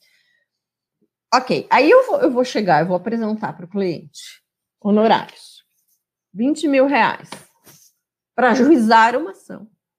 Pode levar 10 anos, pode levar 15, que eu não sei qual é o resultado. Ou eu vou apresentar uma solução pronta o problema dele resolvido semana que vem por 20 mil reais. O que, que ele vai preferir pagar? Então, cara, os caras não se deram conta que isso pode valer muito. E é impressionante, sabe, João, que eu, assim, eu, eu tenho dado muito treinamento. Antes eu dava aula só em universidade, mas como eu disse, eu, eu aprendi a negociar, né? E aí na universidade, cara, não dá mais. A, a universidade não negocia comigo honorários. Tchau, eu não vou gastar uma noite inteira minha por 50 reais. E aí, um, um treinamento de negociação, às vezes surge, é, é impressionante que eu estou dando treinamento para alguns escritórios grandes, por exemplo, 30 advogados no escritório grande treinando negociação. E já aconteceu de me perguntarem, ah, vem cá, a gente tem um caso assim, assim, assim. Se eu não faria a negociação para eles. É, eu disse, não, gente, gente, eu não, eu não posso, eu estou dando aula como professora, um treinamento, curso, mas eu não posso fazer consultoria, eu não posso negociar, eu sou promotora, eu não, eu não posso fazer isso. E daí eu, tá, mas se for em outro estado, não. Constitucionalmente eu não posso fazer isso. Gostaria, mas não posso fazer. Mas os próprios advogados, quando se deram conta que eu saberia dar a solução para o problema, que eles não obteriam no judiciário, e não é porque eu sou promotor, é porque pela habilidade da negociação, eles me pagariam qualquer coisa para resolver aquela questão. Então, a, a, os advogados não se deram conta o quanto esta habilidade pode valer se você souber entregar a solução. Porque quando você tem a solução, ela não tem preço. Ela se torna algo intangível. Você cobra o que quiser. Cobra o que quiser. Não para protocolar a petição, para entregar a solução. Você sabe que tem um caso, e eu já passei isso para a galera, mas que eu já adotei essa, essa, essa técnica de cobrança de honorários, indico para o pessoal também. E eu aprendi isso com um grande advogado de São Paulo, que ele fazia o seguinte: ele cobrava um preço inicial, ele chegava, ó, pra gente resolver, resolver. Ele não falava assim, ó, entrar com a ação, falava nada, nada, nada, nada. E até mesmo quando já tinha ação tramitando. Ele falava para resolver o seu problema. Resolver. Para resolver o seu problema é tanto. Só que esse tanto não era um tanto vultuoso. Era um tanto que a pessoa, muitas vezes naquele caso, ela achava barato. Veja, eram casos. O que, que você disse? Se hoje fosse advogada, saísse do MP, tá? Eu ia selecionar, ser bem seletivo, uma advocacia mais artesanal, escolheria 10 clientes que pagariam uhum. o preço, né? Você tem essa, essa, essa opção. E era mais ou menos isso que ele fazia. Não é um jeque que vai fazer isso, não. Pegava casos selecionados, cobrava uma quantia de entrada que se você fosse analisar o valor da causa, era um, uma quantia até irrisória. Só que tinha uma sacada pesada. E aí é o bater no peito. E aí é saber que você manja do negócio. Ele tinha porcentagem em cima da economia gerada. Então ele discutia caso, por exemplo, de 5 milhões de reais. Ele cobrava lá de honorários iniciais, sei lá, 15 mil. Ou 15 mil para discutir 5 milhões, o que, que, que, são 15 mil? A pessoa pagava dando risada. Tá aqui. Uhum. Só que ele tinha cláusula no contrato. Ele falou só que é o seguinte: 15 mil e a economia gerada eu tenho 20%. A pessoa, meu, nem pensava. Uhum. Bora. E o cara conseguia na negociação. Ah, Agora mas o cara imagina, matava no peito. Que o cara matava no peito. O que, cara, que o cara fazia? Ele já fazia isso sabendo que ele era bom. E por que é que eu falo isso? Porque muito, também não vou generalizar, generalizar, mas muitas vezes o cara já quer cobrar tudo para garantir o dele, porque ele não sabe se lá na frente ele ganha ou não. Esse nego era torado. Ele batia 20%, era 5 pau, meu. O cara levava aí, quanto que é 20% de 5 é um milhão? É isso? Tá certo minha conta, né? Minha matemática é uma belezinha. 20% de 5, de 5 milhões. Sim. 1 milhão. Então, tá bom. Não errei. Pois minha mãe assiste aí e fala, oh, desgramado, errou. Conta simples. Não, mas eu, eu faço direito, essas contas. Todo mundo tem problema com números. É, a generalização é. não chegou a esse ponto, né? É, a carteira da OB e uma calculadora hum. junto. Ah, é. E viu? E é uma coisa que o cara. Eles falam assim, puta, mas. Viu? Inclusive, inclusive, quando ia pro judiciário. O cara levava em primeiro. O cara era bom assim, ele era bom no judiciário, ele era bom no extra ou até mesmo no judiciário quando tinha negociação. E uma vez eu tive o prazer de desenrolar um caso com ele que tava se perdurava uhum. durante anos e anos e anos e anos. E o que é parrudo é isso. É quando você entra em caso grande, complexo, como você disse. Você entra em caso complexo, meu, aquilo que é, é uma escola robusta. É, é assim, é impressionante. E eu, é, eu sempre tive que lidar com, com casos complexos, né? Porque para quem não sabe, nas promotorias extrajudiciais, então, que era aquilo que eu, tipo o Globo Repórter, o que é, o que comem, como sobrevivem, né?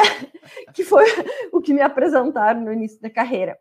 Uh, atua em todo e qualquer caso que tiver um viés coletivo. Então, aquele problema que ninguém sabe resolver, é isso que vai parar numa promotoria extrajudicial para negociar. Então, o tipo de coisa que eu tenho que negociar, é, vou dar um exemplo para, para as pessoas entenderem do que eu estou falando. Tipo a, a, o rompimento da barragem lá da Samarco, ou tipo Lava Jato, são coisas de, desse tipo que a gente não enxerga nem o começo, nem o fim, nem a solução, às vezes, mas são negociações extremamente complexas, multipartes, tem empresa, tem pessoa física, tem poder público, não é a briga do vizinho da esquina.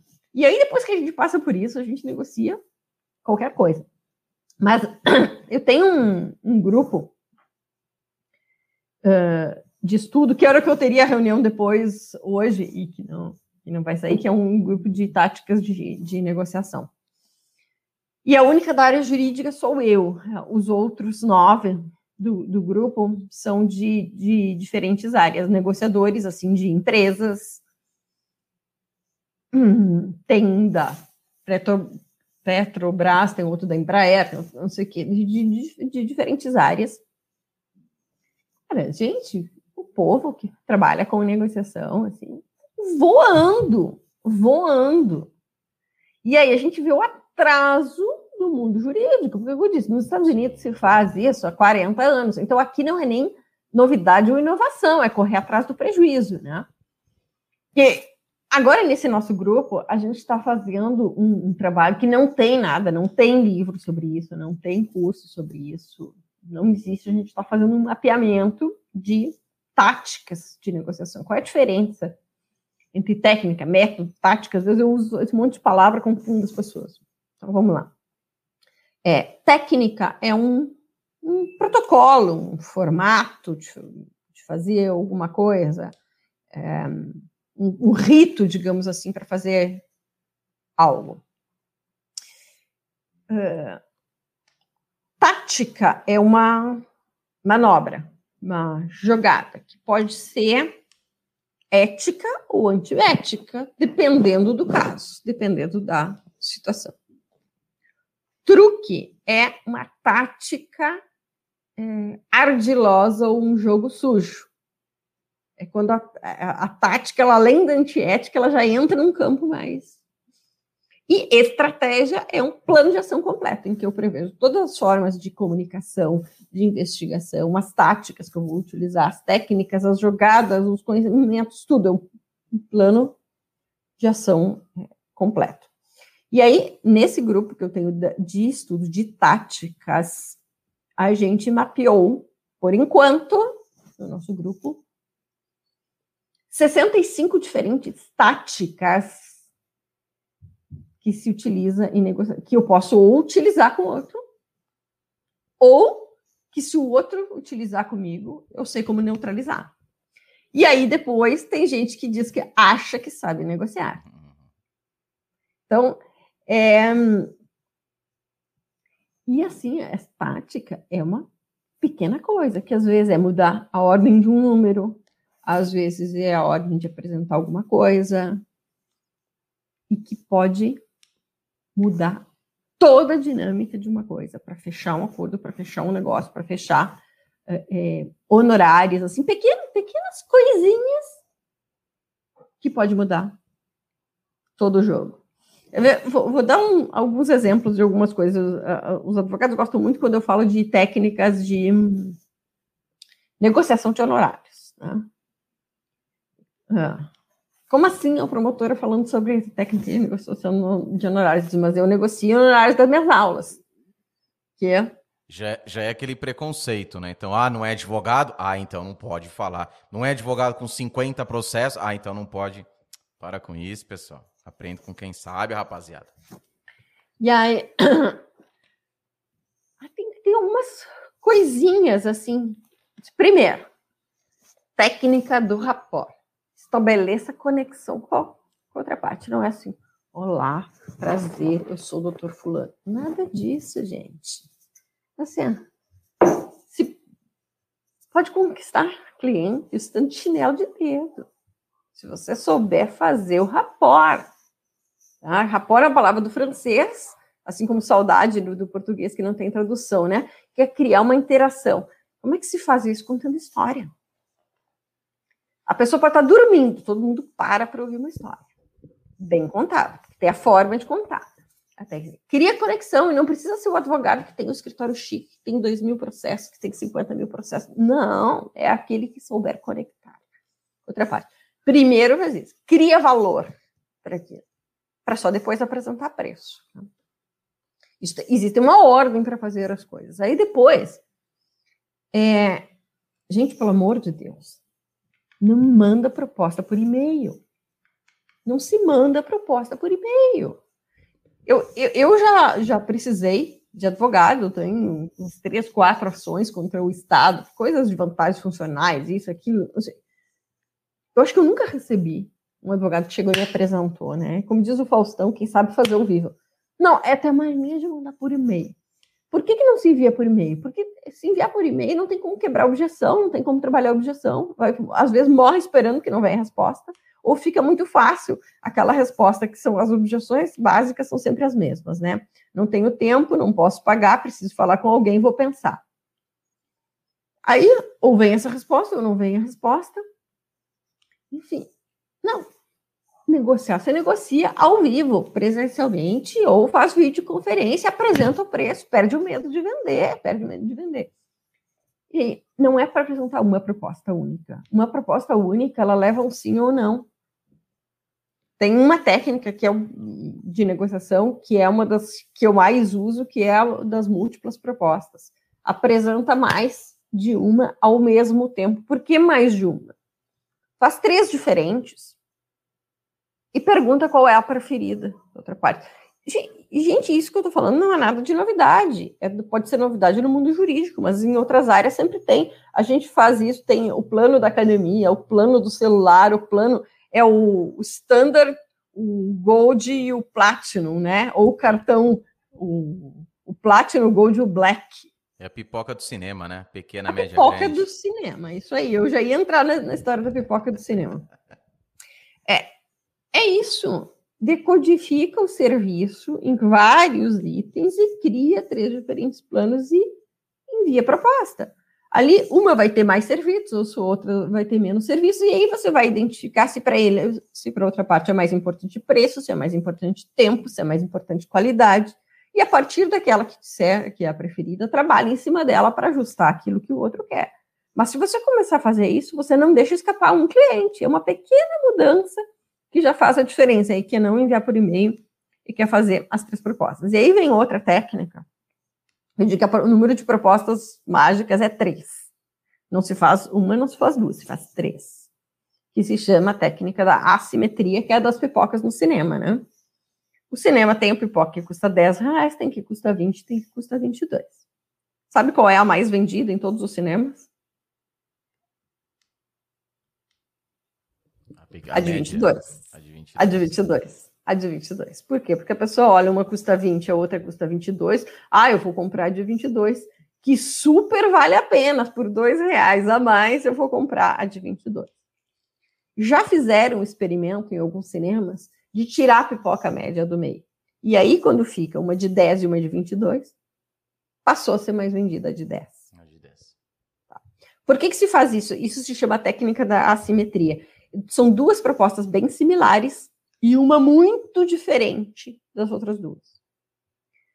Técnica de persuasão, tá? Isso vai atrair o olhar para aquelas duas que são similares, para que a outra, o outro escolha aquela que você quer que ele escolha. É uma pequena mudançazinha que se faz para atrair atenção e a gente consegue.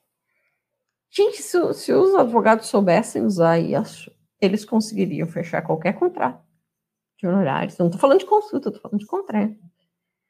E com aquele plano que eles querem vender, com o plano black ali do, do cartão black, se ele souber usar a técnica certa. E, e, são pequenas coisas simples, porque isso é persuasão, é para conseguir convencer o outro. E, e, o nome dessa técnica, que é decoy marketing, se a gente fosse traduzir do inglês, ela se chama técnica da enganação, né? é uma pequena mudança de uma coisa que torna extremamente eficaz. Negociar isso. E a coisa que a gente vive no nosso dia a dia, eu falo para a galera isso, a gente vive isso no nosso dia a dia.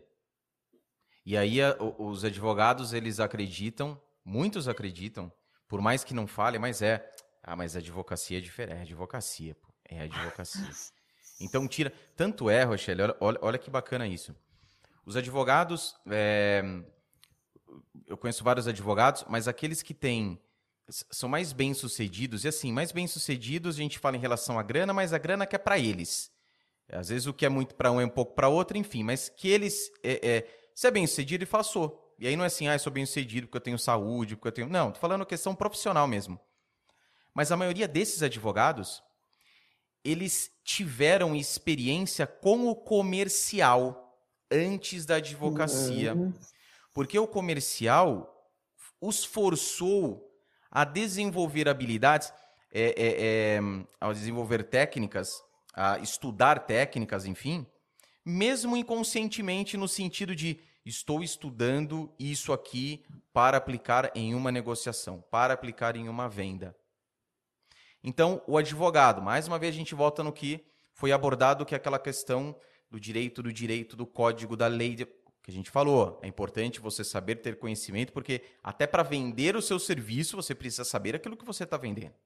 Né? Você precisa ter conhecimento, você precisa saber resolver aquele problema. Estou lhe vendendo a solução para aquele problema. E em cima disso, você vai balizar a sua negociação, né, a, a conversão do prospecto e cliente, assim por diante. Mas há também essa dificuldade muito grande. Nessa galera que é, já sai do curso de direito, não teve experiência fora, vai para a advocacia, ele entra ali na questão, não, agora eu preciso, é uma pós-graduação, é da pós-graduação, faz o okay, que, código faz.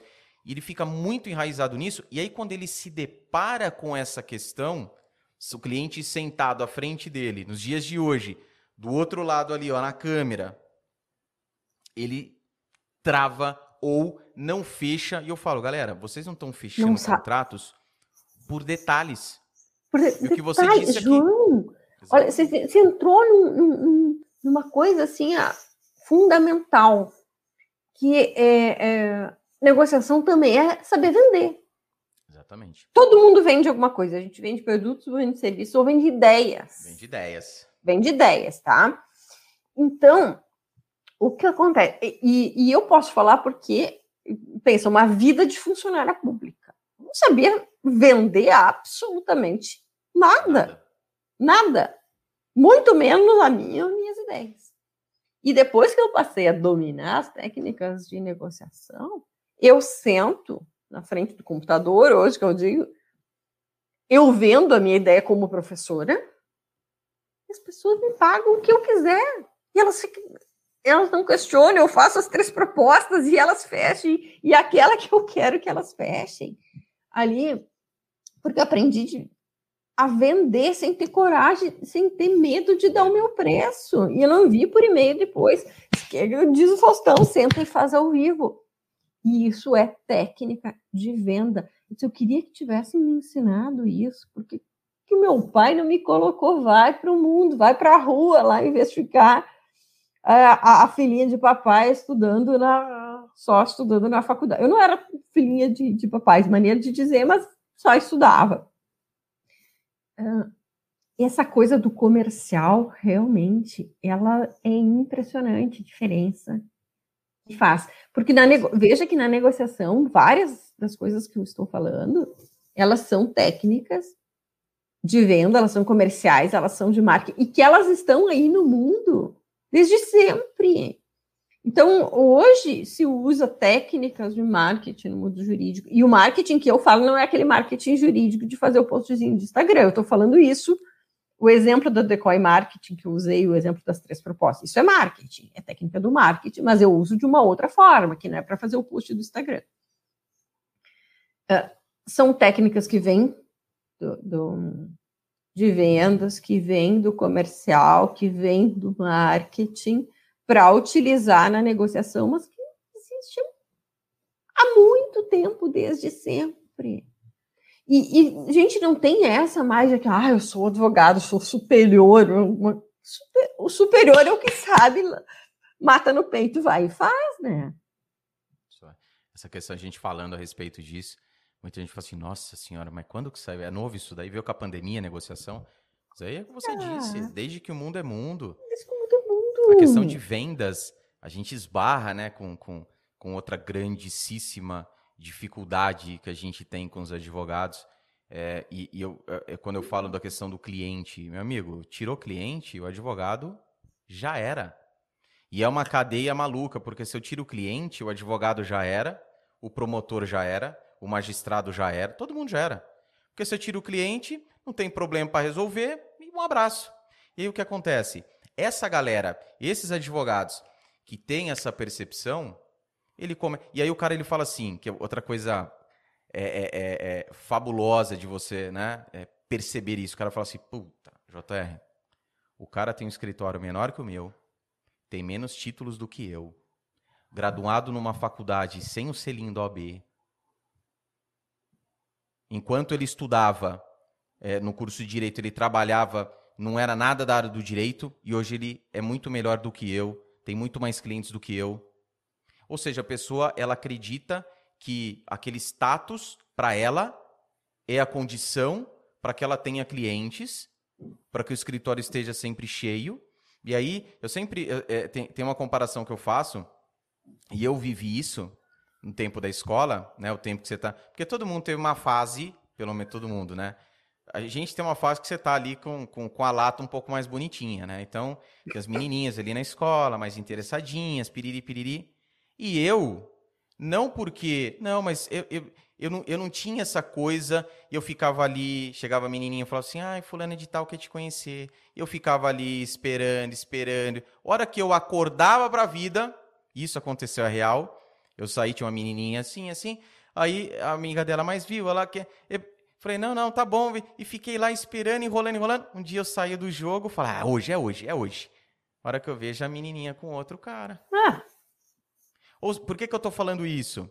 Muitas vezes você está esperando a coisa acontecer, esperando o melhor momento. Ah, vou ver se essa coisa dá certo mesmo. Será que acho, acho que é, ainda não é a hora de eu né, me dedicar à negociação, estudar, né, saber quais são essas técnicas, aplicar. Ah, vamos esperar mais um pouquinho. E vai perdendo espaço. E isso, infel infelizmente, infelizmente, infelizmente, duas coisas. Primeira, a Rochelle falou a questão da quantidade de cursos de direito, a quantidade de bacharéis em direito. E isso só vai aumentar. Uhum. Beleza? Isso só vai aumentar, avisando a galera aí. Então o pessoal tá meio tranquilão, pandemia, pouco exame do OB, estão segurando, deixa passar. Vai ter um por mês aí. E a galera tá achando que não, tá sossegado, tá tranquilo. Eu sei que muito, a maioria dessa galera que chega vai continuar no nível muito baixo, porque infelizmente a quali, o, o nível dos advogados é um nível muito baixo.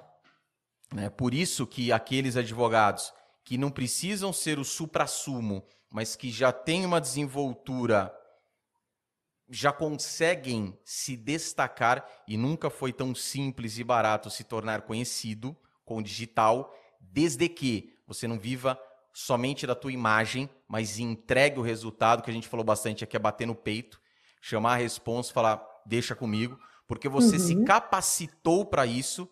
E outro detalhe, né, Rochelle? Isso não é da noite para o dia. Uhum. Porque a galera fala assim, ah, então vou lá, putz, é negociação, achando que também vai nego a negociação vai fazer isso na miojo, que eu falo advocacia miojo, que a galera acha que fica pronto em três minutos. Então veja seu pai. Conversa com seu pai, que deve ter uma baita experiência. Para ele, quanto tempo para se estabelecer na advocacia? Nos dias de hoje, a gente tem possibilidade de se estabelecer muito antes, mas não em seis meses, em um ano, né? Em dois anos cada um é cada um, beleza? Mas a gente tem as limitações, mas temos muita coisa boa que a gente pode utilizar, como as informações, como as conexões, coisa que antigamente, sem o digital, mas você nem pensava. Era uma coisa eu, surreal. Eu, postei essa semana uma frase que eu disse assim: aprenda o que ninguém sabe fazer. E você vai longe. Então, nunca foi tão fácil, entre aspas, né, de se destacar. Sim. Se você souber uma coisa, uma que ninguém sabe. O que você sabe fazer que ninguém mais sabe fazer. E essa coisa às vezes pode ser muito simples. E outra coisa nesse ponto que eu sempre falo assim, a pessoa, puta, eu vou ter que inovar, vou ter que inventar uma coisa nova. é aquilo que você sabe, muitas vezes é algo, por exemplo, da própria negociação, que é o que já existe, mas é o jeito com que você faz. É aquela pitada que você dá.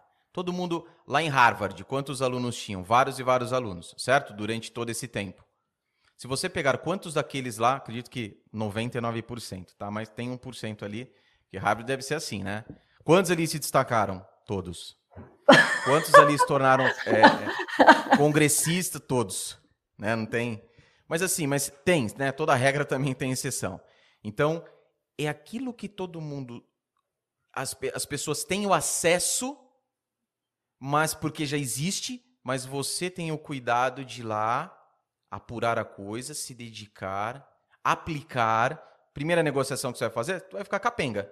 Puta vida, perdi. Aí você vai rever onde que você errou na negociação, às vezes o time errado. Quando você entra com aquela técnica que, putz, não era o momento, hoje eu sei.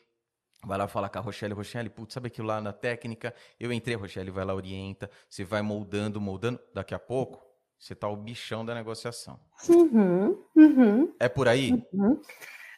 Bom, na, uh, olha só, quando, quando eu entrei nesse grupo de táticas de, de negociação, que a gente está fazendo o mapeamento, é, tem um dos negociadores que organizou o grupo que me perguntou assim: da onde saiu essa expressão e negocia há 30 anos pela Embraer? Ele disse: então, onde saiu essa expressão negociação jurídica que eu não conhecia?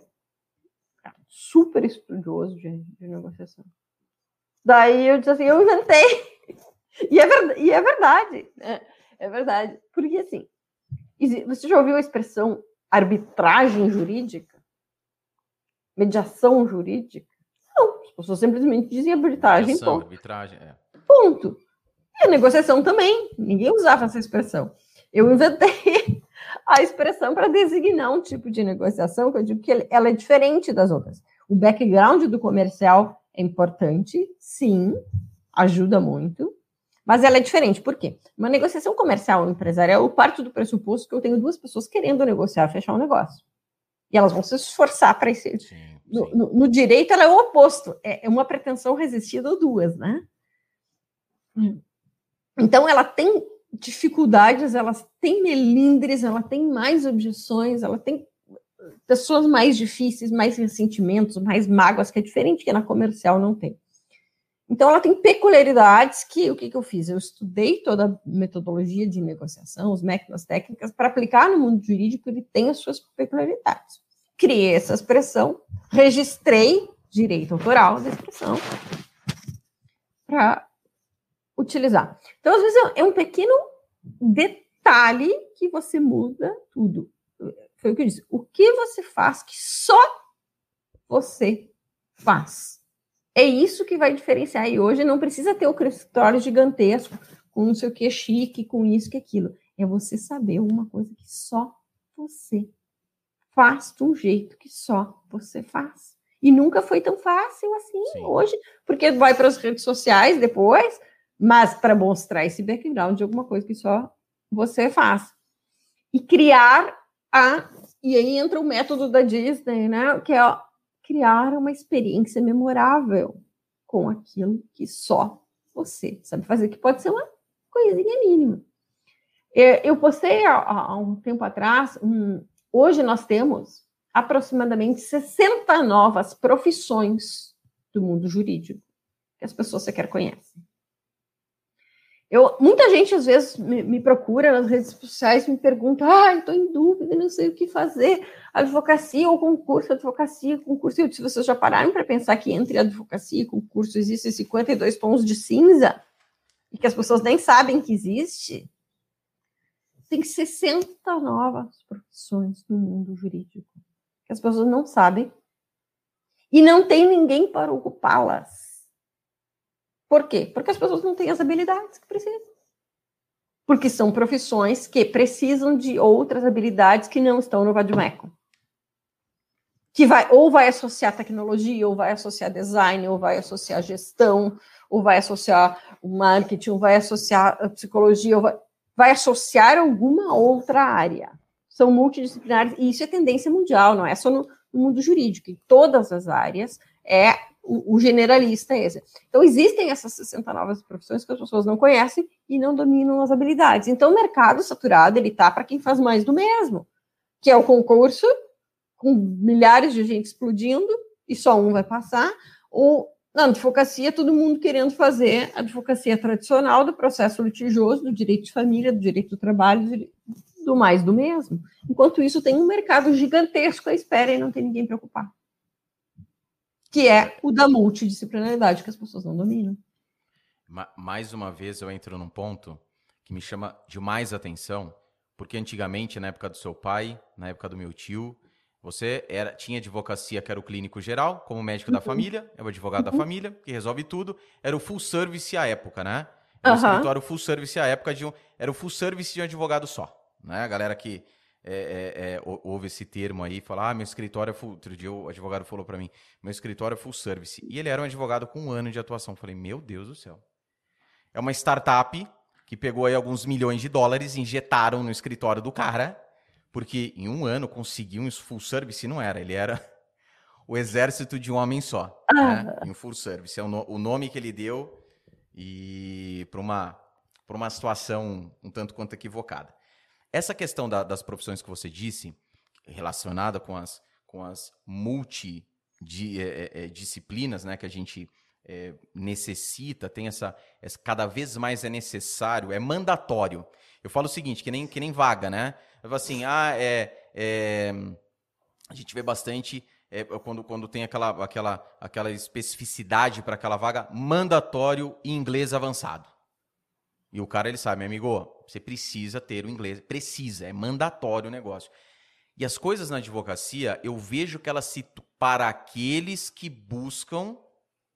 Porque eu falo o seguinte: o cara estudou cinco anos, provado no exame da OAB, solenidade, família, todo mundo feliz, saíram de lá, foram comer uma pizza todo mundo junto, vinhozinho, todo mundo feliz.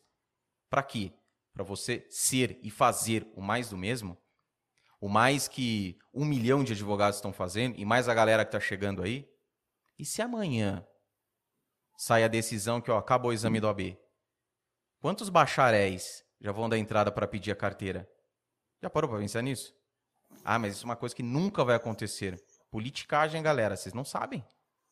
E aí é uma tonelada de nego, de advogados no mercado.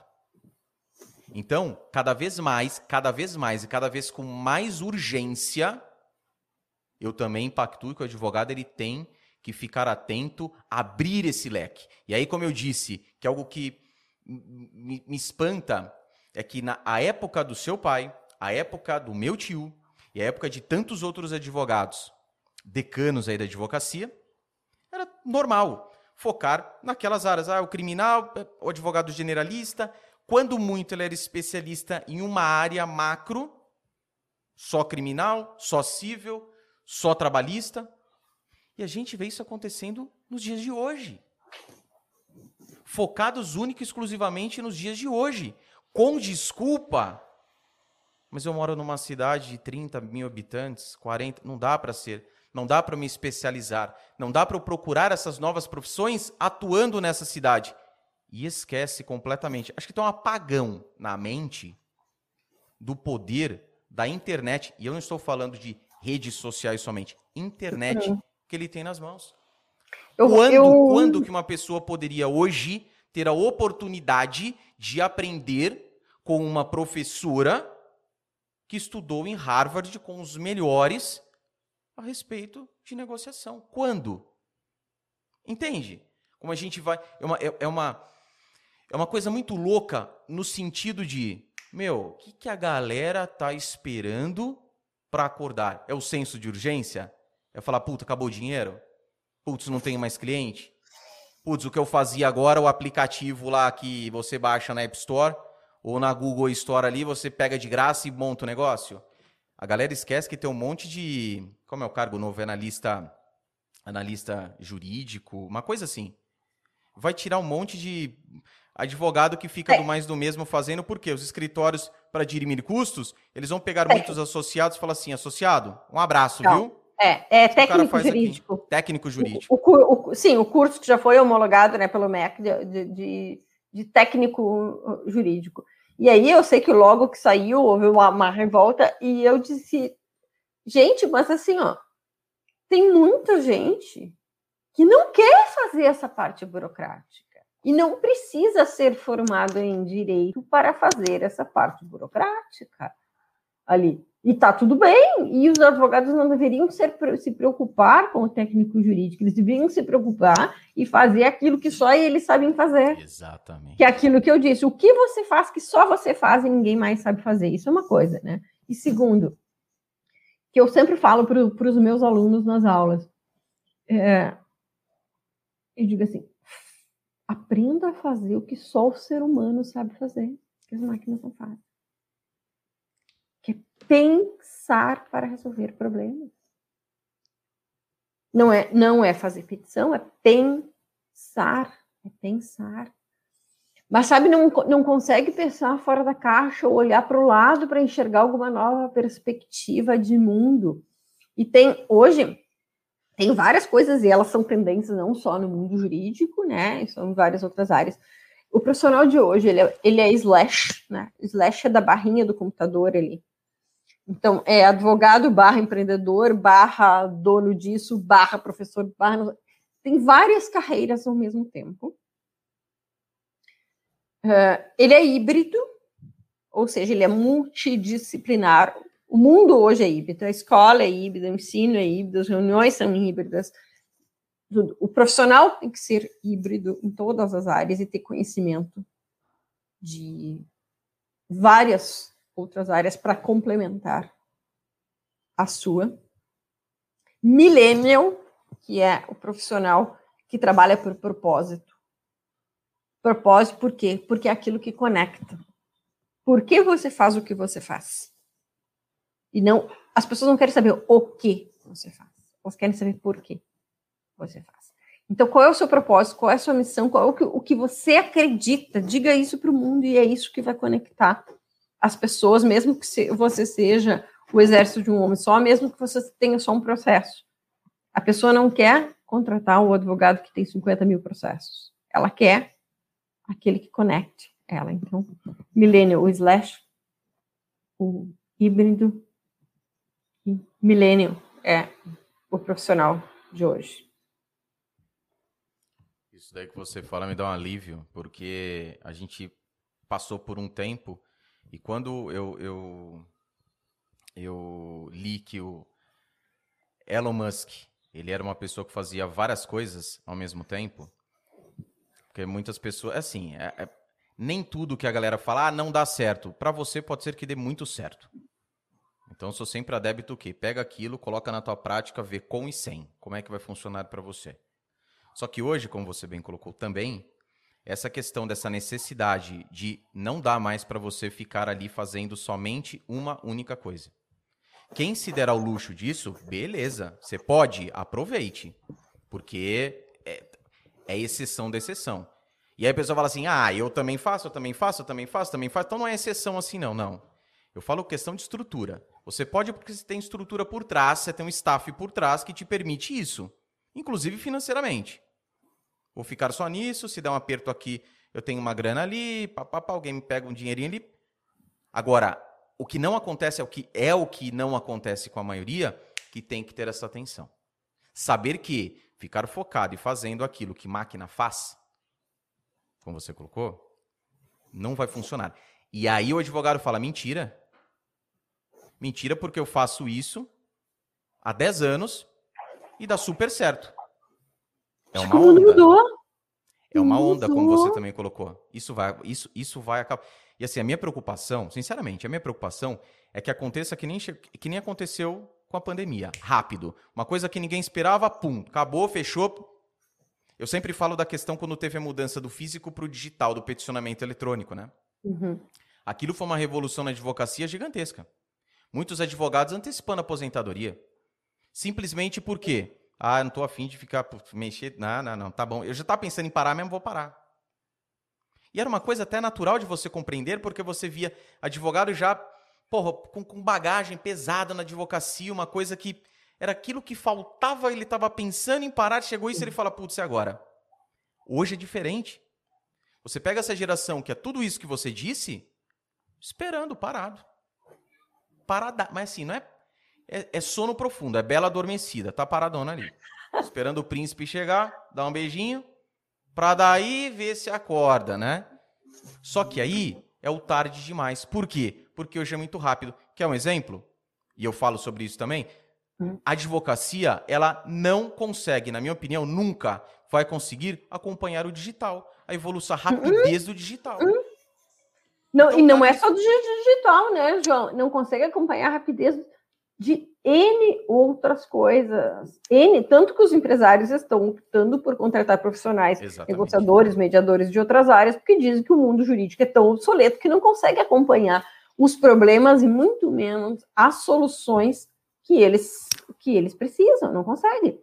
É, mas olha, a gente falou de uma tendência aí, que é a da inter, multi, transdisciplinaridade, que é dominar outras áreas, o advogado que conseguir dominar ou gestão, ou administração, ou tecnologia, ou design, ou psicologia, alguma outra área e, e conectar com a sua é o que vai vo voar, né? Para fazer algo diferente. Isso é uma tendência mundial. A segunda tendência mundial, que em outros países, aqui a gente já está no atraso, né? É a da justiça negociada, que, como nos Estados Unidos, é há 70 anos e nove de cada dez casos eles resolvem com negociação extrajudicial e não com, com o tribunal. Aqui no Brasil, a gente já tem no papel, porque no Código de Processo Civil a gente já tem desde 2015 a autocomposição uh, de conflitos. No Código no, de Processo Penal, enfim, agora, desde a lei, uh, pacote anticrime, janeiro do ano passado, Hoje, 80% dos crimes do Código Penal permitem a negociação de acordo, e nenhum criminalista sabe fazer é, isso, e dos dois lados, que eu digo, nem o promotor e nem o advogado. Né? No trabalhista já se fala em terminar a justiça do trabalho e ela ser um anexo da justiça federal, para que tudo seja extrajudicial, negociação de acordo. Então, a justiça negociada na legislação ela já é uma realidade, só que as pessoas não dominam a habilidade de fazer. Então, já falamos de duas: da multidisciplinaridade, da tendência da justiça negociada, é, do profissional slash, que tem várias carreiras. Uh, tem outra tendência que é, é que eu chamo de, de derrubar os muros de Berlim que é não ter mais divisão geográfica, e ontem eu postei é, na, ah, foi na, na, newsletter que eu enviei, os, os tribunais do Brasil que já têm é, inteligência artificial implantada, tem advogado sentando, eles vão levar um susto, assim como teve com o digital, eles vão levar um susto quando tiver tudo pronto, que a pessoa só bota o nome e sai a petição e não vai mais precisar de advogado. Né?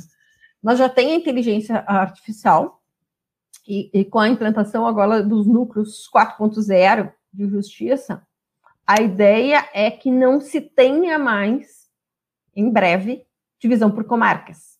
Então, qualquer advogado, que hoje é o OAB por estado, né? Vai poder atuar em qualquer lugar. O juiz vai ser por matéria ou por assunto, enfim. É, a tendência de não ter mais divisão geográfica, tá? nem para advogados, nem para juízes, nem para nada. Isso já, já vem sendo estudado nos programas de inteligência artificial, agora com a implantação dos núcleos de justiça 4.0, que deve entrar a resolução, acho que do CNJ, tem umas duas semanas, mais ou menos. E, e, vem nesse sentido. Então, não tem essa de, ah, eu sou advogado aqui da cidade do interior, então eu não preciso saber negociação, não preciso saber psicologia, não preciso saber marketing, eu não preciso fazer isso. Não, ele, ele pode ser o advogado que atua em qualquer lugar do Brasil. Ele não é mais o advogado de Candelário, o advogado de Feliz, o advogado de. Ele é advogado de, ele pode ser de qualquer lugar, como não vai ter um juiz de tal lugar, vai ter de qualquer um. Porque no mundo digital pode tudo. Exatamente. Essa facilidade que eu não vou tão distante assim, mas quando eu começo é, o canal no YouTube em 2012, fazia um ano ali que eu tinha de, de, de, de carteira, é, era uma coisa que, em 2012, que não é tão longe assim, mas era uma coisa que você falava a respeito disso, o pessoal ainda torci o nariz, né? Eu falo que aquela época, 12 para 13, quando eu ventilei a possibilidade de me especializar no direito digital, especializar que eu falo o título, papelzinho na parede, era uma coisa que quando eu fui pedir opinião pro advogado que me ajudava, tinha alguns advogados que me ajudaram, né, mais experientes, experientes, e ele falou para mim, viu, na sua cidade tem procura? E aquela época, aquela época, era natural você ouvir isso. Mas na sua, por quê? Porque o advogado, quando ele era muito, muito fora de série, ele atuava assim em municípios dentro do estado. Porque era impensável, até mesmo pela logística, existia, lógico que existia, mas pela logística era uma coisa muito distante você ter um cliente em Roraima. Não dá. Não dá. Uma coisa que, imagina, puta, vai... hoje, esquece. Esquece. Ah, eu quero. Eu, a galera que, que outro dia advogado chegou, procurou, mandou e-mail para mim falando a respeito da advocacia por correspondência. Ah, porque aqui, olha só. É isso que me assusta. Porque aqui na minha cidade, os escritórios são pequenos. E como eu atuo só nessa comarca, primeiro erro. Como eu atuo só na, na minha visão, primeiro só nessa comarca, procurar advocacia por correspondência aqui fica inviável. Então, queria saber porque se tem alguma outra forma da advocacia por correspondência, porque temos poucos escritórios aqui, escritórios pequenos, o segundo erro. Ou seja, ela está falando dela numa cidade que, ó, eu, né, esquecendo completamente que ele pode Comarca vai terminar, gente. Comarca vai terminar. Postei a notícia sobre isso esta semana. A resolução fico... do CNJ tem duas semanas. Eu vejo num futuro próximo. Eu tenho uma previsão, Rochelle, de cinco anos, não sei se. Cinco anos. Cinco anos, a coisa dá uma guinada violenta. É assim, meu. É prédio, prédio de fórum. Vamos abrir concessão aqui. Vai virar elefante branco. Ou se não, que são grandes, né? Eu vejo que nem o fórum aqui da cidade, meu, é um quarteirão. Vai chegar ali, ó, vamos abrir concessão, ou daqui a um tempo, bum. Duas, três torres de prédio. Por quê? Tudo digital. Ima você imagine, você está na, na, na no, no, no, bolo da galera aí, funcionária pública, do MP, você vê, meu, a economia que o Estado não vai gerar com o digital. Agora tem um ponto, Rochelle, que eu quero a sua opinião a respeito disso, que a gente entra numa questão política. E aí na questão partidária não. Mas é assim, a OAB ela é muito forte. A OAB é muito forte, nos bastidores ela é muito forte. Uhum. Tanto é que tem uma briga ferrenha rolando uhum. que a galera não quer o de a, a advocacia, o curso de direito online. Uhum. Aí eu uhum. pergunto: medicina dá para rolar online? Até algumas coisas sim, outras, pô, é difícil. Anatomia, tem que estar tá lá. Tem como, é. Dando uma tesourada, abrindo um sapinha uhum. pererequinha ali, né? Um, um... É diferente. Educação diferente. física, não dá. Uhum. Direito? Quem vai falar para mim tá. que direito não dá? Tudo, tudo. Beleza? Uhum. Só que rola muito forte nos bastidores essa pressão. A B falou: o quê? Não, não, não. Aqui, não. Ah, mas dá. Eu até sei que dá. Mas não vai ter. Então veja assim: que tem uma galera já assim, a OAB não vai deixar. A OAB não vai deixar. A OAB não vai permitir isso. Então também. Mas é uma... ao invés de se preocupar para ela ir buscar fazer alguma coisa diferente, ela está se segurando de que a OAB vai segurar o mercado. E não vai, né? Vai. E não vai. vai. E assim, não adianta quando a gente fala dessas profissões onde cabe o advogado ali dentro, meu amigo, corra por si. Se ficar esperando, terceira, história do juiz, né? O advogado vai lá, juiz, decide aí. Toca com você, que não dá, decide. É essa história. Tem que parar de ficar terceirizando o teu futuro. Uhum, uhum. Tá terceirizando o seu futuro. Meu, se rolar, rolou e tá massa. E aquilo que decidi para mim, a música que tocar eu danço. Agora, veja só, tem uma coisa, eu, eu estudo muito sobre inovação e futurismo, e tem um livro que eu gosto muito, que é Originais, o, o título, né, do, do, Adam Grant, que é professor de Harvard. Uh, o título é Originais, os inconformistas mudam o mundo. E, e onde ele explica Vários outros livros de inovação uh, falam sobre isso, que é sobre quem se rebela ou contesta e de alguma forma busca o novo e faz algo diferente e voa, alavanca, porque faz alguma coisa diferente que ninguém fez.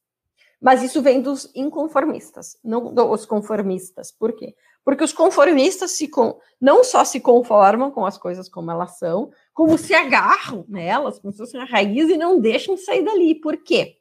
Porque elas não querem perder parcela do poder, que suposto poder que elas têm em alguma coisa, e porque elas não saberão navegar nesse mundo novo. Então elas se agarram aquilo ali, que é o que a gente vê a OAB fazendo, o judiciário fazendo, o MP fazendo, e eu compro algumas brigas, e pago o preço por eu dizer essas verdades, né? Para não perder a parcela de poder que tem, porque não saberão navegar nestes novos mares. Só que tem gente que vai pagar o preço por isso. Porque tem coisas que acontecem, as mudanças do mundo, elas não pedem licença para a OAB, nem para o Judiciário, nem para o MP. Jamais as mudanças, como veio da tecnologia, que já vinha acontecendo e que foi um impacto absurdo com a pandemia, porque antecipou em 10 anos, elas não perguntaram se o MP queria, se o, se o judiciário queria, ou se o AB queria. Elas simplesmente aconteceram. E acontecerão outras, porque nós levamos 200 anos para acontecer algumas revoluções, depois levamos 20, agora aconteceram dois, e daqui para frente, as mudanças acontecerão em meses. E vai pegar muita gente de calça curta. Porque as mudanças não pedem licença para ver, para elas acontecerem. E quem não estiver preparado, e o estar preparado, o que, que é? É enxergar além da tendência, para frente. É como eu vou prestar a segunda geração do, que, do serviço que é prestado hoje. Porque senão, o que eu disse, não vai surfar na onda, vai surfar no pulmão vai morrer na praia. Aquela história do espero acontecer um acidente para daí eu vou lá, coloco quebra-mola, coloco uma lombada, ponho o radar, depois que aconteceu. Depois que a, a coisa aqui já chega tardia, né? Uhum. Já está estourando nos Estados Unidos há três décadas e aqui ainda tá aquela fumacinha, será que vai? Quando vem, e vai ser assim. Eu acredito também que vai ser cada vez mais na, uhum. mais na uhum. pancada, mais no susto. hora que vê, foi. E aí é complicado. Isso que você diz, né? O que é inovação hoje, eu olhar um passo à frente, isso é sensacional. É fabuloso. É olhar um passo à frente, porque senão vai, vai, vai surfar no espumão. E isso daí é uma coisa assim que.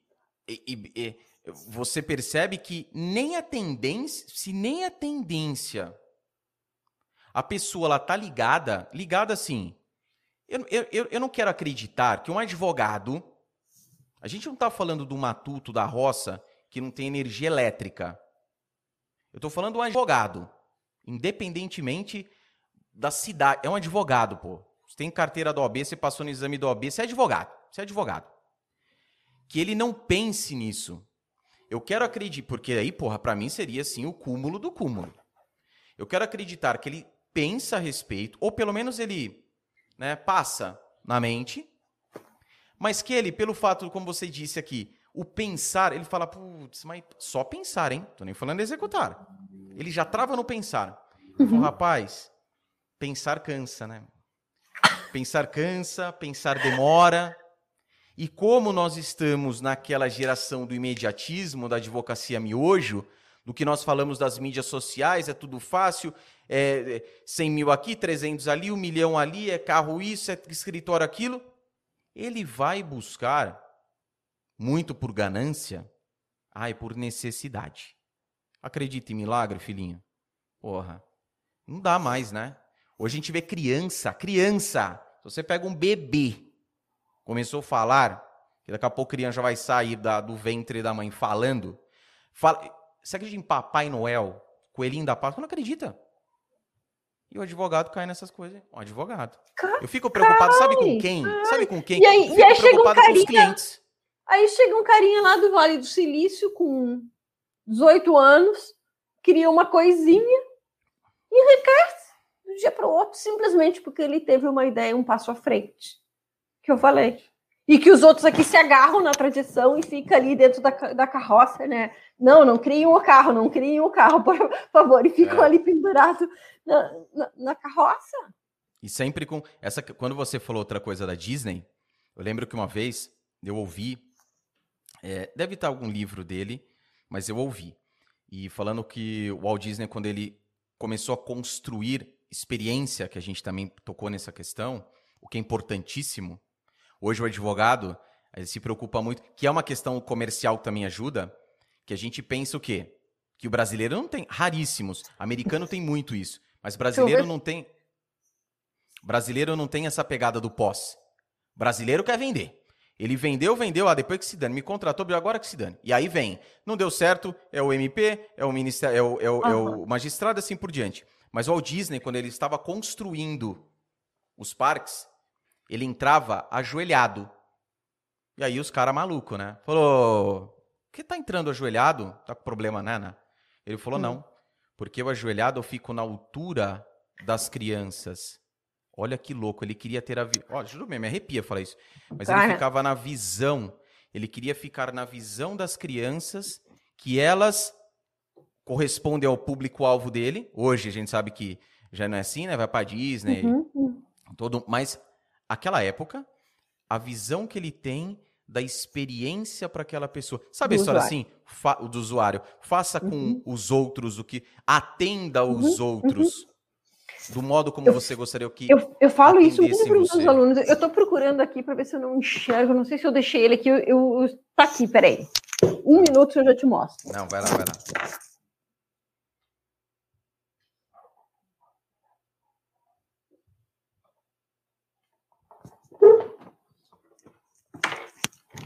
Eu, eu, eu leio muito, né? Porque eu, eu faço leitura dinâmica, então eu leio um, um livro praticamente a cada dois ou três dias, mais ou menos. Mas os dois livros que eu estou lendo no momento são esses aqui, ó.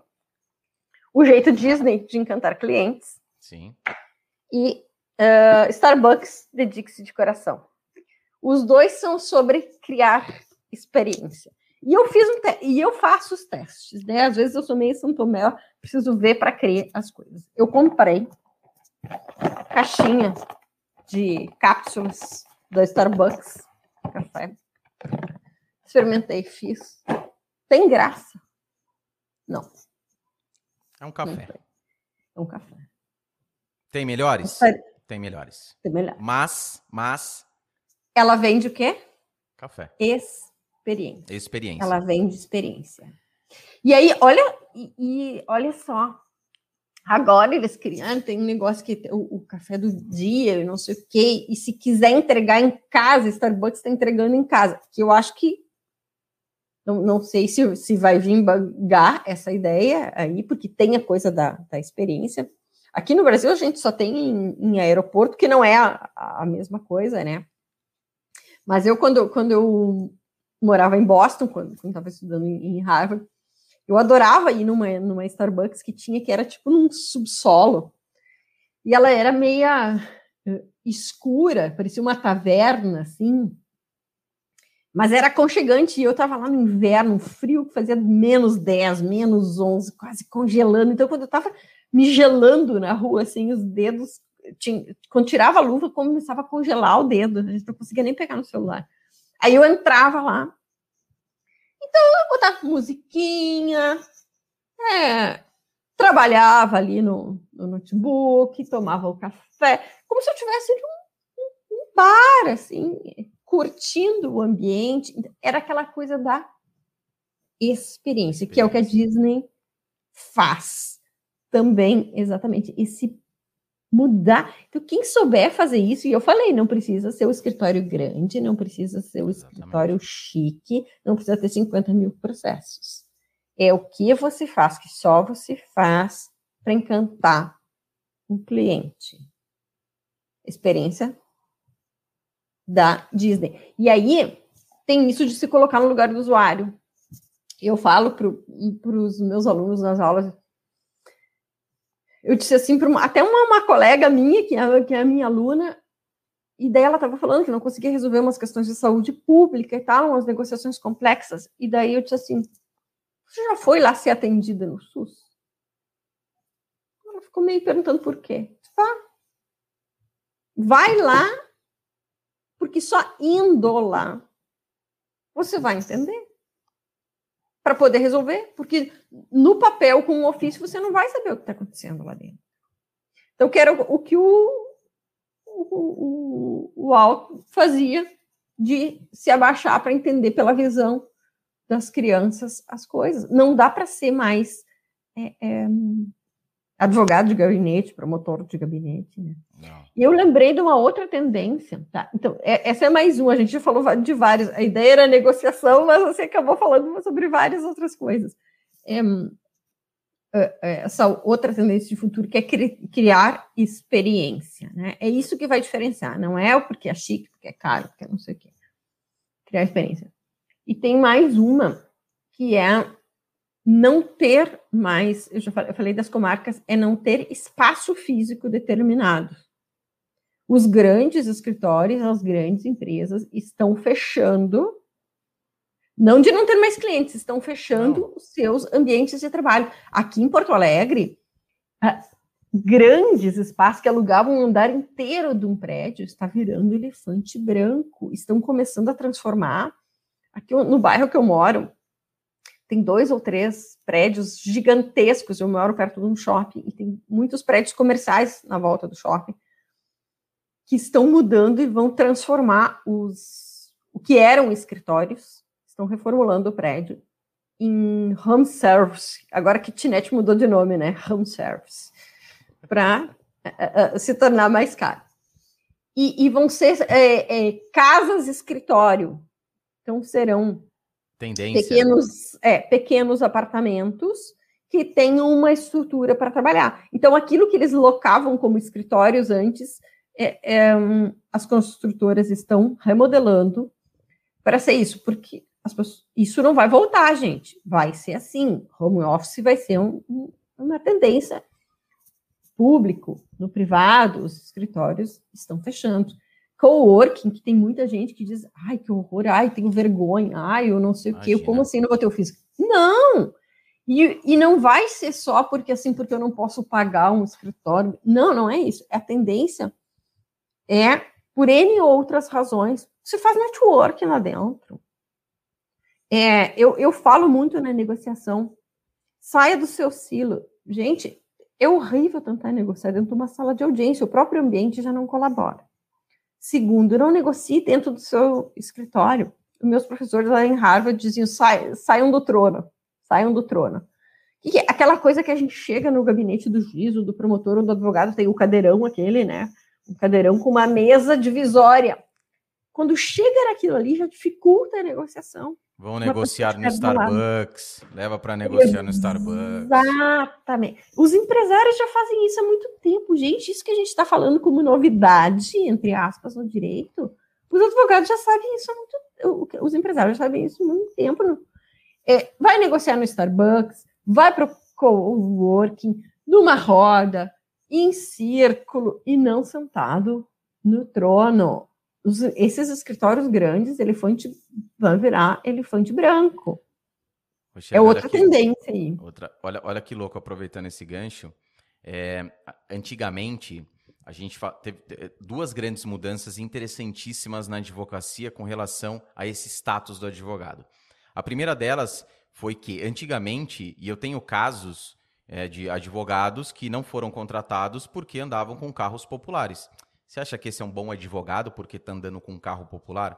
Hoje em dia, o advogado chegar de Uber, o advogado pegar uma baiquinha da, do, do, do, daquelas né, as bicicletinhas ali que são oferecidas principalmente nas grandes capitais, é um monociclo, uma motinha elétrica que ele chega, o cara é engajado.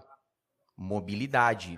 Hum. Esse daí pensa, olha que maluco que é uma tendência que muda. Por isso que eu falo, a galera chega. Antes eu falava, meu, é, é claro que isso aqui não é regra. Em alguns casos, seu carrão bonito vai ser bacana, mas a coisa está mudando. não é como era antes. E a outra grande pegada é justamente essa questão do espaço físico. No corporativo, a experiência que eu tive, advogando para grande empresa, os escritórios externos que prestavam serviço para a empresa, eles tinham grandes estruturas. Né? E não era nem uma exigência da empresa, mas os escritórios sabiam que necessitavam daquilo até pelo volume, né? As pessoas, o, o, os colaboradores, os associados ali dentro. Vem a pandemia, pega negócio e ó, vou falar uma coisa. Eu no corporativo, eu olhava a estrutura do corporativo gigante, eu falava meu, imagine a grana que a empresa não economizaria, cara, se fizesse um rodízio com os colaboradores em casa. Tudo. Água, luz, todos os insumos. Um sabonete, um papel higiênico, tudo. Imagine, mas tem que manter aquela coisa de não, do tradicional. E os grandes escritórios, você começa a perceber que ele forçadamente, mais uma vez o senso de urgência, meu, é desse jeito. Para continuar tem que ser assim. Mais uma vez, abrindo e fechando parêntese, não são todas as profissões, a gente fala exclusivamente do direito da advocacia. E é claro que algumas áreas muito pontuais, onde necessita ali do, do ao vivo, né, estar presente.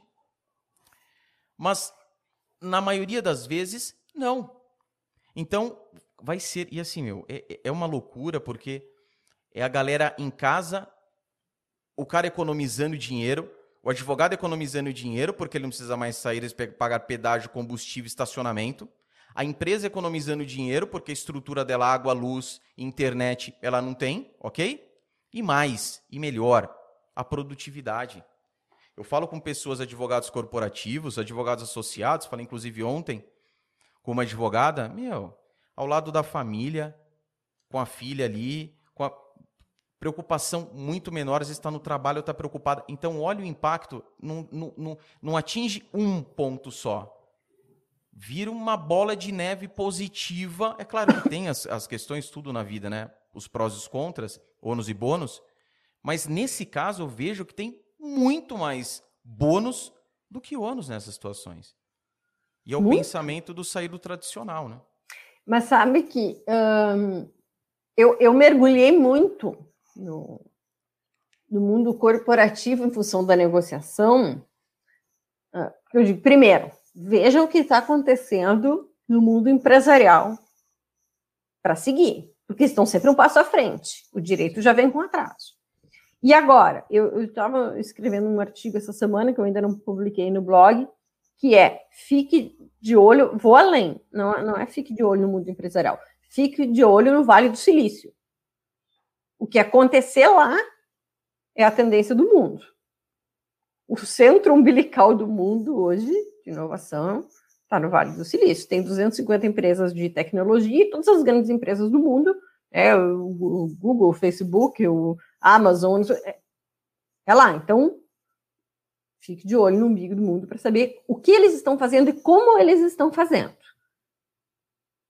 É negócio de garagem lá existe há muito tempo. Os caras não têm grandes escritórios, é um negocinho de garagem. Enfim, tem várias coisas que estão fazendo lá fique de olho na tendência para dar um passo à frente, aquele que eu falei, para poder criar a segunda geração. Não é ficar olhando o que o advogado aqui do lado da concorrência está fazendo, é ficar de olho lá na frente, né?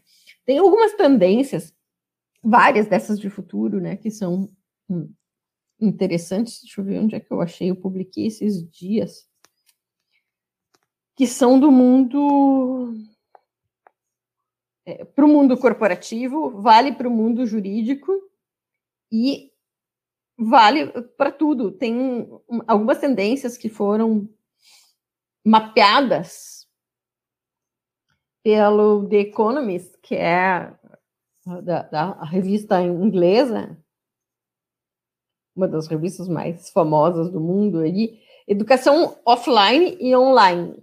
Isso já mudou, não volta mais. A OAB pode espernear do jeito que quiser, vai acontecer, quer ela queira, quer não. menores gastos pessoais, as pessoas vão optar por muita coisa da tecnologia porque ela vai sair mais barata. Serviço jurídico que puder ser feito por computador, ele vai se tornar muito mais barato. tendência que não volta mais. Isso é para todas as áreas. Lo cinema vai fechar. Loja de shopping vai fechar. Shopping daqui a um pouco vai virar elefante branco. As pessoas vão comprar tudo pela internet. E elas vão comprar serviço jurídico pela internet. Cada vez ah, mais. Vão comprar da mesma forma. Da mesma forma. Ah, vai haver os grandes. É, é, a Amazon, Mercado Livre de serviço jurídico, gente. Tá? Aí. É, deixa eu ver aqui. Ah, colaboração ao invés de, de competição ou concorrência, que é outra tendência que é a collabs, que é muito o que existe no Vale do Silício. Se eu, advogado, só sei atuar numa área, bom, quem é o meu collabs que vai atuar comigo na outra que eu não sei? Mas eu tenho que entregar o pacote completo. A pessoa não vai querer naquele psicólogo que eu falei, um para resolver o problema de família, um para resolver o problema profissional, outro em quatro psicólogos diferentes. Ela vai querer fazer uma terapia única. Eu não faço tudo, eu tenho que ter o meu colapso para fazer algo junto comigo. E por quê? Na colaboração, eu crio uma terceira coisa, eu faço uma, o fulano faz outra, a gente se une para prestar uma terceira. É, diferente e diferenciada. Ah, isso é uma grande tendência, que não é a competição, não é sociedade, são coisas diferentes. Isso que eu ia falar é para você. Você vê, com alguém. Você, você vê a sociedade, uma coisa na advocacia, algo que já está ruindo. Já. Então, uma coisa assim, é so... Futuro não, não, não. não, é sociedade, é o colapso, que é outra coisa. Exatamente. É outra coisa. Muito diferente. Então, por exemplo, eu, Rochelle, quando me aposentar e pergunto se eu vou advogar, Deus me livre, gente. Eu processo, fórum, audiência, mas nem pensar, tá louco? É tudo que eu quero me livrar é de ter que entrar dentro de um fórum de novo. Vou negociar, só negociar, e eu vou escolher os casos que eu vou negociar. E aí o que vai acontecer? Quando alguém precisar, vai me chamar só para aquilo, vai fazer uma collabs comigo, que é aquilo que você me perguntou antes. Sim. Vai fazer a Colabs só para aquela negociação e para aquela lá. Eu vou resolver o problema, vou cobrar o que eu quiser para resolver o problema. Isso é o Colabs, que não é sociedade. É outra coisa. E aí eu vou fazer o, a Colabs e vou fazer a reunião com o meu Colabs no coworking. Tudo isso são coisas que vão mudar, que já mudaram em outras áreas. O direito já está atrasado com isso.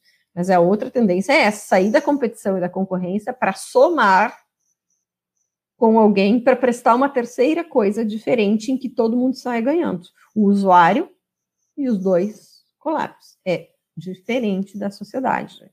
É tendência Exatamente. de futuro. Adeus dos grandes escritórios, é eu disse, as coisas grandes, cinema, shopping, é, grandes escritórios, enfim, vão fechar. Então é que o working, é digital, é achar, é a reunião na Starbucks, Viagem de negócio. Hotéis de negócios vão fechar as portas também. Não tem hoje em dia online. Isso não vai voltar depois da pandemia, né? Tendência das casas de escritório, que eu falei aqui em Porto Alegre, já estão nesse, nesse monte de prédio que tem aqui onde eu moro, já estão transformando aquilo que alugavam como escritório em casas escritório, em home service, que é um, um pequeno apartamento que tem também estrutura para trabalhar. E interessante que agora, se você vê uma tendência das construtoras, antigamente era comum você encontrar é, o escritório com uma metragem até inferior, né? Então, várias torres, enfim, vários apartamentos. Agora eles estão é, aumentando a metragem, que é um outro estilo do que você disse, mas aumentando a metragem justamente porque eles vão vender isso. Ó, você tem o seu escritório aqui, nós aumentamos aqui 15, 20 metros quadrados o espaço para o seu escritório. Então, é, a, a, é o que você disse. Os, as outras profissões, outras áreas já estão observando, estão surfando, estão ali no tubinho. Né? Então, a galera precisa ficar atento também nessas questões, que dá para colocar para a advocacia. É, essas coisas, essas tendências todas que eu apontei aí são mundiais, são de várias áreas, o, o direito, ele geralmente ele vai no atraso. Né? Ele está comendo a poeira e, correndo, e surfando no, no, no, espumão da onda. Então tem que ficar de olho nessas coisas aí, que eu, eu acabei estudando muito sobre isso, sobre futurismo e sobre esse outro mundo em função de que na negociação, se eu não estiver assim, não vai. Aí, aí eu vou entrar na vala comum da mesma coisa que aconteceu com quem trabalha no, processo, que vai ficar naquele meio termo que eu disse que vai morrer na praia, né? E aí não adianta, né, meu? Fazer, fazer, eu, eu, mais uma vez eu volto. Todo esse tempo, cinco anos, 60 meses, cursando direito, aprovação no exame da OB. E aqui, dane-se se passou no nono semestre. O que eu falo? Abre o olho, galera. É nono semestre, é repescagem, e piriri pororó, daqui a pouco vai acabar essa bagaça aí. Estão falando, não sei se você viu, mas eu não sei se é um projeto de lei que pecta isso, mas que você vai selecionar as área, a área de atuação, mais ou menos isso. Hum. Direito civil. E vão ter questões relacionadas somente à questão do direito civil. Sabe, Estados Unidos? Vai lá e fala assim: ah, quero, escolhe as matérias, monta ali, e esse é o teu exame da B. É isso assim que você. Eu não, eu, eu não sei mais detalhes porque eu confesso que eu não li. Eu dei ali uma olhada no, no, na manchete, no subtítulo ali e boa. Mas há uma movimentação que, quando começa a facilitar muito, é um prenúncio. Assim eu acredito. Então também tem essa questão. E falo isso porque se a porteira abrir. Hum, vai do dia para noite no relógio da OB lá, 1 milhão e 300 mil advogados lá, já tô arredondando. Vai lá para. Nossa Senhora. E aí, paralelo a isso, as empresas estão optando por contratar profissionais de outras áreas que resolvam os problemas delas. Exatamente. Que não precisa através, através de um processo. Porque elas não querem, elas não podem esperar 10 anos para resolver. Elas não buscam mais tanto contencioso, né? É difícil você, ó, e vou além, você vê, você vê vaga em startups. Vaga em startup não é que nem uma vaga numa empresa comum que, por exemplo, está buscando advogado contencioso civil, trabalhista, o contencioso estratégico. Ela busca o cara da negociação. No máximo, assim, uma coisa mais é o cara do, de contratos. Porque também tem as especificidades e contratos também está totalmente ligado à negociação. Né? Então, veja que louco. Ou seja, falando uma startup, uhum. inovação, uma outra mentalidade, uma mentalidade Vale do Silício, uma coisa muito além, que até na contratação de advogados corporativos, ela tem essa visão, não, não, não, eu quero um cara mais. Eu quero um advogado que não, ah, mas eu fiz, eu sei, eu sou, não, não, soma com outras habilidades, soma, beleza. Se pode complementar tranquilo. Agora não, a minha pegada é essa, elite, é contencioso. Vai morrer vai na espaço. João, vai. olha só, o Steve Jobs não era formado. Doido, né? O cara, o cara não tinha faculdade. Não tinha faculdade. Ele, e ele, e ele uh, contava que algumas das grandes ideias dele, uma delas foi num curso de caligrafia, quando ele resolveu largar a faculdade no meio, se encheu do saco e foi fazer um curso de caligrafia. E ali surgiram as ideias para o design do Macintosh. Ele foi e passou não sei quanto tempo, seis meses, no ashram, que são aqueles retiros espirituais da Índia, ele era todo alternativo, né? E lá ele teve a ideia sobre um, como tornar os computadores silenciosos e não parecendo aqueles antigos ar-condicionado de, de, parede, né? É, barulhento. Foi de lá que veio a ideia. O cara não tinha faculdade. E assim, gente, tendência de futuro. Você me perguntou, acho que lá no início hoje, né, do nosso papo. Quem tiver habilidade e não tiver diploma pode se dar melhor Exatamente. do que quem tem. E eu, e, e eu fico pensando isso. Eu, eu já pensei isso até para o meu filho. Eu tive uma. Deus me livre ele fazer direito. Né? Espero que não. É, e aí eu, uh, eu tive um choque muito grande com a pandemia, porque antes a gente estava acostumado a largar as crianças na porta da escola, buscar no final do dia, e não sabia o que acontecia lá dentro. A gente sabia que a educação estava um horror no Brasil. Mas foi um choque de realidade, porque eu passei a ver isso em casa, no homeschool. Cara, gente, a, a minha mãe era professora, né? Deu aula durante 25 anos. E aí ela às vezes ela tá por aqui, dá uma olhada assim, vê o meu filho assistindo ela, e ela me diz assim: é a mesma aula que eu dava 50 anos atrás. É complicado demais. Tá. O ensino Aí- pai. Cara, não dá. As crianças as crianças estão vo- voando em outro mundo também, e, a educação parada. E aí, no começo, me incomodei. Eu e um grupo de pais gigante da escola, né, brigando com a escola, brigando que tem que melhorar, que tem que melhorar, porque vai ficar dois anos assim, que vocês vão ter que fazer alguma coisa. Chegou uma hora que eu desisti. Larguei de mão e disse assim: eu não vou conseguir tirar leite de pedra. Tá? Não, não, não tem como tirar leite de pedra. E quer saber de uma coisa? Vai fazer diferença se meu filho soubesse cartografia? Não. Se ele sabe o, o- o tipo de rocha, cada tipo de rocha? Não. O nome de cada tipo de nuvem? Não. O que, que vai fazer diferença na vida dele? Outra língua? Tecnologia. E saber fazer alguma coisa que ninguém sabe fazer.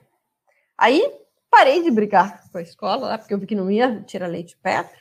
E agora ele faz um MBA Team no, no, no turno inverso. Ele tem aula de negociação, marketing, liderança, é, finanças, empreendedorismo, tudo que não ensinam na escola. E eu já conversei com o pai dele e disse assim: se ele chegar e me disser que não quer fazer faculdade, beleza. Domina a tecnologia, te vira, me dá uma ideia de algo cria alguma coisa diferente para fazer algo que ninguém sabe fazer. Não precisa mais. Não precisa mais. Só que esse monte de gente aí, tendo lá ideia lá no Vale do Silício, está concorrendo com gente do mundo jurídico, que vai resolver problemas que o mundo jurídico não resolve. Então, a concorrência, meu amigo, Pesado. ela não está no escritório do lado.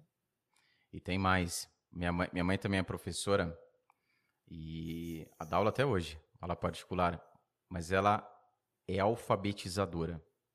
Para mim é o seguinte: primeiro, o mais importante, o profissional mais importante é o alfabeto, na minha visão, não é porque é minha mãe não, Uhum. mas é Uhum. alfabetizador. A minha mãe também é. uhum. Então, assim, aprendeu a ler, porque a gente, independentemente, aprendeu a ler, escrever, fazer lá as operações básicas da matemática, adição, subtração, divisão, multiplicação. Meu amigo, o resto é o que você disse. Rocha, nuvem, capitais do estado. Ah, ah mas ah, hoje a criança vê tudo no, no, no, no, no- iPad. Meu, mas é assim. É assim. que- que- Entende? Então, assim, vamos fa- sejamos inteligentes. Então, Uhum. se eu tivesse um filho, porra, sabendo disso, eu ia falar assim, Rochelle, em off, passa o endereço aí, mais informações, que eu vou colocar também. Porque justamente essa pegada. A gente pensar no futuro. E pensando assim, na, mi- na- minha opinião, alfabetizou, tá massa. Né? Tá bonitinho, sabe o que tem que saber. Aí, meu amigão, vai pro que realmente vai fazer sentido no futuro. E quando a gente fala futuro, é futuro. É futuro. Não, o futuro é agora. O futuro Agora. é agora. E É. olha só, e nesse sentido de acompanhar as tendências, que eu disse, tem que se ligar ah, em tendência e dar um passo à frente, não é seguir a tendência, é, é dar um passo à frente. Há pouco tempo atrás eu postei, acho que um mês mais ou menos, as escolas da Finlândia, que existe um, um índice, medidor, que nem existe índice de desenvolvimento social, índice índice de aquilo, existe um índice de educação mundial. A Finlândia está sempre lá no topo, né? Ah, não existem mais escolas tradicionais na Finlândia. Ah, ah, o governo mudou todo o currículo, toda a base curricular e aboliu a escola tradicional. Todas as escolas da Finlândia hoje, elas são escolas de habilidades, não de escolas de disciplinas. Então não tem mais aula de matemática, de uh, inglês, de física, química, são escolas de habilidades, escolas de soft skills. Então, eles têm aula de comunicação, eles têm aula de pensamento inovativo, eles têm aula de tecnologia, têm aula de eh, colaboração, aula de gestão de pessoas. E aí, os conhecimentos de matemática, de física, eles são inseridos no contexto das habilidades. Eles revolucionaram completamente a educação. Eles já vinham fazendo isso com as faculdades e agora fizeram isso com as escolas. Primeiro país do mundo que fez isso. Isso é sempre um dos topos. Eu vou dizer, fique de olho nas tendências. Fique de olho nas tendências. É para dar um passo à frente. É a base, né? Não adianta a gente pensar somente no topo e você ter uma base ruim. Eu converso bastante com a minha mãe a respeito disso e a qualidade do ensino, num todo, num todo, a qualidade do ensino no nosso país ela é muito ruim. As crianças hoje elas chegam, você vê o que está acontecendo com essa molecada parada. Essa molecada parada. O moleque fica em casa o dia inteiro jogando Free Fire, pô. Aí você fala assim, pô, mas é Free Fire. Capaz do moleque estourar no Free Fire aí, daqui a pouco tá ganhando mais que advogado. Com 10 anos de idade.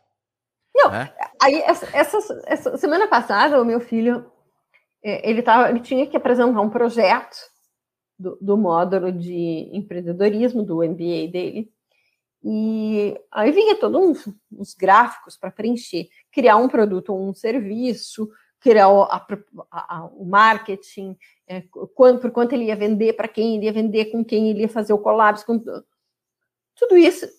E aí ele fez, o, o, o serviço que ele criou diferente foi assim, eu vou criar uma cafeteria que entrega os cafés. Cada dia tem? um... Tem 10. Cada dia é, vai ter um café é, diferente, de um sabor diferente, que vai entregar é, na casa. Ah, ah, eu dei uma olhada, eu ri assim, eu, eu gosto, cada dia eu tenho, eu tomo um café diferente ali. Ah, não dei muita bola para a ideia, mas enfim. Montou uma tá. recorrência já com 10 anos de idade. Tá. No dia, naquela semana, dois, três dias depois, eu vejo a notícia que a Starbucks criou esse serviço. Que ele, dentro aqui da caixinha dele, criou e eu não dei muita bola para a ideia dele. Três dias depois, a, a Starbucks lança a ideia para o mundo. Cara, então essas crianças, essas crianças estão voando. Então, estão tá voando pesada. e as, as escolas também não estão conseguindo acompanhar, né? Então, é aquela coisa assim, a, a criança, ela tem essa, essa, esse acesso muito fácil às coisas, e essa pegada da Finlândia que você disse, interessante também, mas é da inserção dessas questões mais, entre aspas, tradicionais naquilo que já passou da tendência, né? Então, isso também é muito importante, porque a quando a gente fala da qualidade, assim, é a, pessoa, a, criança ela vai passando, ela não sabe ler e escrever as operações básicas da matemática, e a gente tem nosso ensino que não reprova ninguém. Então vai passando, passando, passando, passando. E aí, em contrapartida, assim, se você falasse assim, ah, beleza, a criança não sabe isso, mas, pô, é um gêniozinho, né? Uma... E a gente sabe que, infelizmente, isso é uma exceção. Então, ele não tem o amparo da escola, ele vai subindo, subindo. Olha que ele cai no mercado de trabalho, meu pai do céu. Se ele não tiver essa coisa, essa sacada, essa, essa, esse incentivo, muitas vezes incentivo dos pais, como você, o seu marido, com ele, né? É, é algo e é uma tensão que os próprios pais. Meu pai fica pistola da vida, o meu pai. Porque ele fala o seguinte: as, muito das crianças estarem hoje são culpa dos pais. Porque são crianças. Você foi lá. Elas você... veem uma folha em branca, elas veem uma folha em branco. Exatamente. Você vai lá, molda, olha, tá vendo o mercado. Claro, por quê? Porque você também é antenado ao mercado. Mas por quê? Porque você foi lá, se capacitou para isso, tem acesso, coisa que todo mundo pode ter acesso à maioria das coisas que você tem, mas não fazem, né? Essa, o que está rolando no mundo, o que está acontecendo. Hoje nem mais o inglês. O cara ele fala assim, ah, precisa saber. O cara vai lá, pega a coisa, o Google já traduz a página, então o cara ele pode beber da fonte o que está acontecendo nos Estados Unidos, né? Coisa que eles falam, putz, sem contratar um tradutor para facilidade das coisas. Então os pais atentos a isso, meu, mini gênios que eles estão ali, ó. E pro bem deles, pro bem dos filhos. Porque essa molecada é nessa pegada, meu Deus do céu. E eles e o assunto surgiu por quê? Porque eu disse assim, ó, Surgiu um moleque lá no Vale do Silício. Ah, falando para ele? Queria. Uh, não, eu tô falando aqui ah, assim, tá. que eu digo assim, que uh, cria uma ideiazinha qualquer, do nada, de um dia para o outro, e pode mudar um mercado e quebrar a banca. isso pode afetar o mundo jurídico para quem não estiver pronto. Porque, assim, tem, tem uma habilidade que é a da flexibilidade cognitiva ou da adaptabilidade, que hoje já foi, já tem outro nome que se chama antifragilidade, que é não só ser resiliente, ou seja, de tolerar ou aceitar ou me adaptar com alguma mudança que venha, mas é aproveitar ela para alavancar e para dar o, o, o, salto à frente com, com a mudança, que é o que fazem muito lá. A pessoa que, que está pronta, porque o acaso é, ele acontece para as mentes que estão preparadas, né? Sim. A, a, a célebre frase para conseguir alavancar, porque se vier alguma coisa, se vier um tsunami de um dia para o outro, como foi o da pandemia, tem gente que não sobrevive, é aquilo que você está falando, assim, ó, não é só inovar, não é só sobre se destacar, é, pode morrer na praia. Vamos supor que fóruns deixem de existir de um dia para o outro. Ah, tem juiz e promotor que não sabe o que vai fazer da vida. Eu, eu me garanto, se fechar de um dia para o outro, eu tenho que fazer. O advogado que dominar outras habilidades, qualquer que seja a mudança, ele não só vai sobreviver, como ele vai dar um salto com a mudança, porque ele vai conseguir adaptar. Lembra que eu falei lá no início sobre a transferibilidade daquilo que você conhece de habilidades? Você consegue transferir para qualquer outra coisa. Agora, quando fica parado ali no tempo, vem o tsunami e leva, né? Exatamente. Essa questão da, até mesmo o termo, né, negociação jurídica, é, essa especificidade, trazer algo para uma área, uma profissão específica, veja a, a, o avanço. E a gente tem uma vantagem muito grande, porque imagina a concorrência nos Estados Unidos. Voraz. Ali, bichão, se aqui você corre a 100, nós tem que correr a mil. Uhum. Então aqui, até para se destacar, o esforço comparado com os Estados Unidos, a minha visão, é muito menor. E você consegue um destaque muito bom. Por quê? Porque o nível é muito ruim. Uhum. Não é verdade? As pessoas uhum. ainda naquela pegada do mais do mesmo e reclamam, reclamam, reclamam, esperando que outros terceiros. Assim, ô, OB, acorda aí, não vai fazer nada? E você? Você não vai acordar? Você vai esperar a OAB acordar para tomar uma atitude e você vai ficar aí dormindo? É a história que eu falo da publicidade. Quando o advogado fala, OAB não deixa, publicidade, bababá. Meu amigo, você não faz nem o que ela permite. Você está querendo mais. Não é verdade? Você não faz nem aquilo que ela permite e você está querendo ainda mais. E eu repito, e não vou cansar de falar a respeito disso, no momento com tudo nas mãos, coisas que, que, que há, há, há 10 anos era assim, era impensável. Por mais que já a internet ali, né, crescendo, crescendo. E mesmo assim o pessoal, ou a galera vai no fácil, no rápido, porque tudo, tudo que a gente fala aqui, a gente tem esforço. Tudo que a gente fala aqui, você tem empenho, você tem investimento. Para o cara pegar o um negócio, pô, fiz lá no Vale do Silício, dar um boom, ele pode fazer isso na primeira tacada? Pode. Mas ele pode fazer isso durante muito tempo. A grande diferença é que esses caras começam a fazer isso com 10 anos de idade. Então teu filho chega lá e fala assim: bom, beleza, então aí, pai, ó, mãe, CNPJ aqui, já abri minha, meu Simples Nacional, montei, peguei dois amiguinhos da escola, da escolinha ali. Então, assim, é, é, é um avanço muito precoce. E aí, quando o cara estoura com 20 anos, você fala, ah, mas 20 anos, o cara tá fazendo isso desde os 12. Entende? E é essa pegada. Eu sou, eu sou adepto do seguinte: antes tarde do que nunca. Se tem advogado aqui falando, puta, mas eu tô puta tempo na advocacia agora, né? Meu amigo, a gente tem muito tempo. Tem, Nem que você é, crie um bagulho da hora e morra amanhã. Porque, porque, olha só, eu, eu te falei assim, eu estudo ou trabalho com acordo desde o meu primeiro dia de carreira. Só que durante muito tempo eu fiz da forma errada. Como todo advogado também faz, achando que sabe fazer. Acordo durante isso que eu, cheguei, eu fui buscar primeiro nos bancos das universidades, onde eu também não encontrei resposta, porque foram anos de especialização, depois mais tantos anos de mestrado, depois mais tantos anos de doutorado, não sei, e não encontrava as respostas ali, mas eu achava que sabia fazer. E eu fui buscar isso, aprofundar mesmo, depois de 15 anos de carreira. Mas depois de 15 anos, hoje, se eu estivesse no mundo privado, na pública, Eu tenho consciência que eu poderia cobrar o que eu bem entendesse para fazer uma grande negociação. Por quê? Porque não tem outra pessoa que faz. Exatamente. E mesmo Essa depois de 15 anos, é, é, é, é, saber se louco, inventar. Né? É, louco isso, louco. né? Você fala, puta, 15. Meu, é como se você falasse assim, ó. Galera, é o seguinte: vocês têm 15 anos aí para se coçar. A gente tá falando de um ano, 15, me... não, 15 anos para se coçar. E aí vem, passa 5, 10. Bom, não fizeram nada? Beleza. Vou lá estudar, tá? Vou, vou, vou, vou me tornar uma expert no assunto. Obrigado aí. Dei a chance para vocês. E, e você chega hoje aqui e fala: porra, eu vou pro privado, poderia cobrar quanto eu quero, quanto eu quisesse, porque não tem gente. E a gente vê isso direto. Direto. E aquela história do cara olhar que a gente falou aqui, o cara olha e fala assim, mas como que aquele cara ali consegue? É aquela pitada que ele tem. E ele tem porque ele foi atrás. Por isso que eu falo, pessoal, não fica preocupado porque é advogado, ganha o escritório do pai, ganha o carro com 18 anos, fez não sei o que, meu amigo. Isso não é condicionante de nada.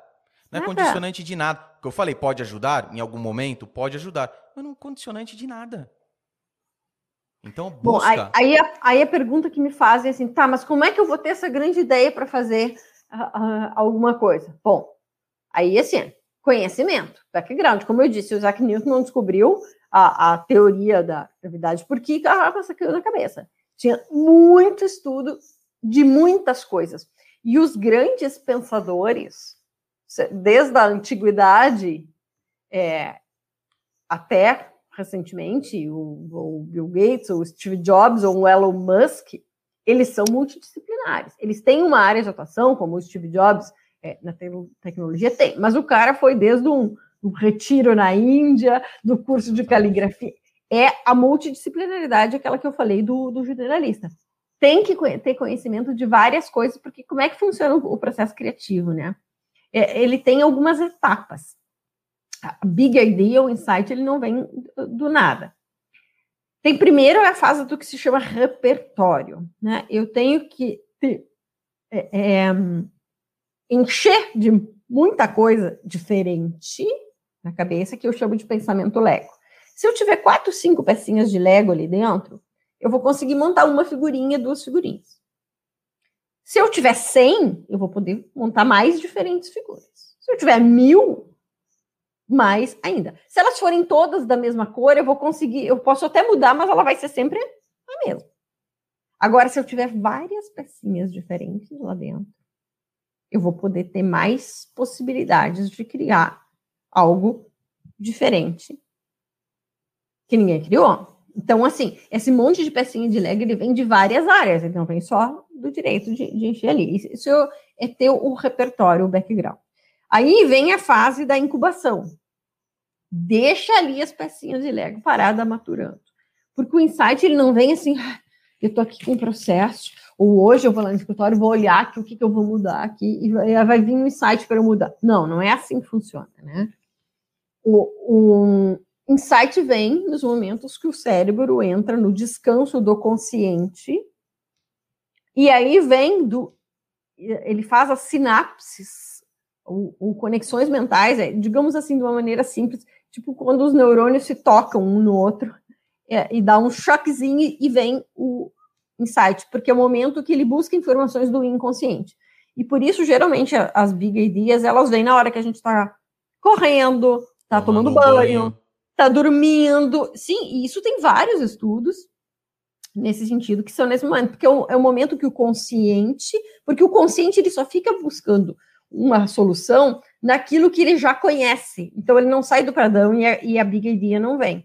Né? Ela vem no momento que o cérebro adormece do consciente e busca no inconsciente e ele faz essas, essas sinapses neurais. A gente já sabe hoje em dia, antigamente se acreditava que o QI a gente nascia e passava a vida inteira com o mesmo. E hoje já se sabe que o cérebro é capaz de criar novos neurônios, isso se chama neuroplastia dentro da neurociência, é, à medida que, ele, que a gente exercita ele. Que nem músculo, eu vou ficar sarada, eu não vou ficar sarada de eu ficar assistindo um vídeo sobre academia. É, se eu for lá e exercitar, né? Então, o cérebro é a mesma coisa, ele cria novos neurônios se exercitar. E quanto mais tiver com diferentes conhecimentos, mais sinapses ele faz, que são essas conexões neurais, da onde surge o insight de alguma ideia. E aí depois tem que colocar a ideia em execução rápida, que é o método sprint que se usa no Vale do Silício, né? Uhum. Eles criaram um método para aplicar uma ideia em cinco dias, executar. Não deu certo, parte para outra, não deu certo, parte para outra. Isso é novo, gente? Não é novo. É. Quando o cara criou lá a, a, a luz elétrica, ele, ah, assim, a lâmpada, ele disse, olha, eu testei 12 mil vezes até acertar. E não foram 12 mil erros, foi, foram 12 mil maneiras que eu aprendi como não fazer algo até eu acertar. E isso eles fazem no, no Vale do Silício. É um, eles, só que eles vão testar 10 diferentes possibilidades até encontrar uma que é certa. Só que tem que ser rápido. Tem que ser muito rápido. Se eu ficar 10 anos pensando numa ideia, daqui a 10 anos já mudou. Quando eu tiver a ideia, o mundo já mudou de novo. E é isso que se chama do método sprint, que, que eles adotam no, no, no, Vale do Silício, que é, é, tem que ser rápido, ter a ideia rápida e, e executar. Mas e não é pensando no marketing jurídico, né? A gente tem que ter o conhecimento, o background por trás para que essa grande ideia venha. Pergunta que eu já ouvi da galera e o método sprint. Eu sou, sou o único advogado uma pessoa, porque a gente sabe da questão de uma equipe, né? O método eu consigo aplicar exército de homem só? Com algumas limitações? Eu, eu, eu, eu sou eu. Sou eu. e, e eu apliquei. Eu, eu, eu não criei negociação jurídica então tá aí, pessoal. Eu criei tá só. Isso, não, isso é um projeto da Rochelle, isso não é um projeto do Ministério Público. Eu criei sozinho. O advogado que tá com um desculpinha aí, toma vergonha na cara, rapaz. Eu, é tudo eu, assim, eu né? Criei... Ai, mas você precisa ter uma equipe, aí eu não tenho equipe, então não vou fazer. Ah, não, eu, eu criei sozinho, isso não é um projeto do Ministério Público. Eu, é, é, é algo meu, pessoal meu, que eu aplico lá nas minhas negociações, sim. Mas paralelo a isso, eu tenho das minhas aulas, ou de falar para o mundo, de, de, enfim. Mas isso saiu da minha cabeça, eu não tenho equipe nenhuma. Minha equipe sou eu comigo mesma. Então, assim, gran, as grandes ideias lá do em grupo, às vezes funciona melhor, funciona. Mas aí, quais são os espaços para. É outra mudança de mentalidade, tá? Isso tem nos livros de inovação. Mudar da ideia do networking de execução para networking de ideias. O que, que é isso? A maioria só busca networking para sugar. Eu quero uma sociedade, eu quero uma parceria, eu quero alguém que me indique cliente. Ele está só pensando em, em fazer o network para ganhar alguma coisa. É diferente do networking de ideias, que é contatos com pessoas para ter ideias. Esses contatos, eles podem ser os mais diversos, não é falando com outro advogado.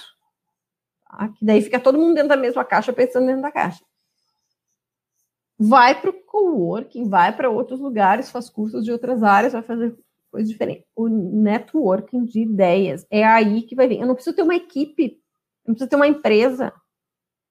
A ideia pode surgir batendo papo com alguém na praça que eu nunca vi. Tá? Isso é networking de ideias, está lá nos livros de inovação. Não é discutindo numa reunião de negócio com outro advogado que vai surgir, e nem com a equipe nem com a equipe. Semana passada eu fiz uma live é, com um advogado de BH que me disse assim, que ele criou o dia no escritório, a sexta-feira. Na sexta-feira não, é, não, não pega em processo, não faço reunião com o cliente, nada. Eles, não me lembro como é que é o nome, não é dia da inovação, mas é alguma outra coisa que eles chamam assim.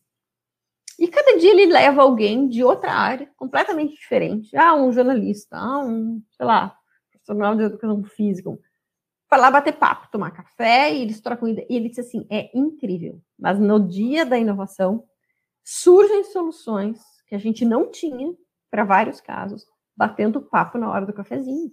E ele disse: e isso é, são nesses momentos que a gente menos espera em outras situações. Ele disse: tem situações em que a moça do, que serviu o cafezinho foi quem deu a ideia. Então, é abrir a mente, gente. Eu não precisa ter uma equipe, eu não precisa ter uma empresa. Eu posso parar e conversar com alguém sentado do lado do banco da praça e dizer: olha só, ah, eu tenho um caso assim, o que, que o senhor acha? O que, que o senhor faria? Hein? Às vezes a ideia pode vir de que a gente menos espera. Porque às vezes a outra pessoa ela se coloca no lugar do usuário. Do que, que o usuário está precisando, que a gente falou lá do, do, do cara da Disney que se ajoelhava para se sentir no lugar das crianças, né? Às vezes a pessoa com quem você está conversando dentro do elevador, no banco da praça, é alguém que já passou pela situação, ela vai te dar solução. Exatamente. É um não precisa empresa, de... não precisa é... CNPJ para vir a ideia. Exato. Eu falo para a galera isso daí. Que não tem essa, essas estigmas, essas amarras que eram né, do, do, do antigo e hoje a coisa mudou. E, e, assim, particularmente é muito, muito mais prazeroso é, você conversar, você saber, quando você conversa com pessoas, meu, puta, vai falar de direita, coisa chata, puta. Né, aquela coisa maçante, você fala, meu, né, você tá numa outra pegada já. Então, essa, essa tendência, tanto é aqui mesmo, e cada vez mais eu trago profissionais de outras áreas, porque para dar, sempre tem algo a ensinar. Sempre, sempre, sempre. Seja um detalhe numa história de vida, seja algo que aplica no negócio dele, que não tem nada a ver com o escritório de advocacia, mas que pode ser adaptado para o advogado na solução de um problema né, numa nova solução mais eficaz, mais rápida para aquela questão. Então, isso logicamente vai muito, que na minha visão tem muito da humildade do profissional de aceitar isso. Então, o advogado uhum. tem essa coisa mais, uhum. não, posso advogar, baixa a bola, né? Seja mais, seja mais humilde, aceite mais as coisas. Saber que tem muitas pessoas, às vezes pessoa que, como você disse, não tem, tem lá terceiro, quarto ano e nada e meu, te dá uma ideia ali no banco da praça que você fala: Meu Deus do céu, é isso que eu preciso. E é fabuloso demais. Pois é, mas é, mas é abrir a cabeça, sabe? É, é, é abrir a mente e é impressionante. Porque daí quando a gente entra nesse modo brainstorming, assim, né, na tempestade de ideia, vem uma atrás da outra. João, é. eu não consigo implantar tudo que vem na minha cabeça porque eu não tenho tempo. Mas é Verdade. surreal. Porque quando, quando o cérebro começa a fazer as conexões, ele vai fazendo uma atrás da outra, é uma coisa impressionante. E daí, você porque vai anotando? Ela... Você anota? Vou, vou. Puta, vou. Eu, tenho, eu tenho, ó, e, e, fica aqui a dica, não sei se existe, tá? Mas aí a galera criar um produto. Vou, vou dar espaço, senão vou criar, hein? Que a gente tá falando aqui. Vou dar tempo, aí senão vou criar. Muitas das minhas. Hora do banho, para mim, é uma coisa maravilhosa. A água cai na minha cabeça, porque eu tenho pouco cabelo, então ativa ainda mais, né? A questão neural. Mas vem coisa na cabeça e, meu, porque não tem nada ali, então cria ali um quadrinho ou um espelhinho, aquele que não embaça, que dê para escrever. Canetinha que pode escrever na água. Caneta, caneta para escrever na água acho que já existe, né? Por causa de criança, assim, não sei. Uhum. Mas aí, galera, cria um negócio desse que eu compro.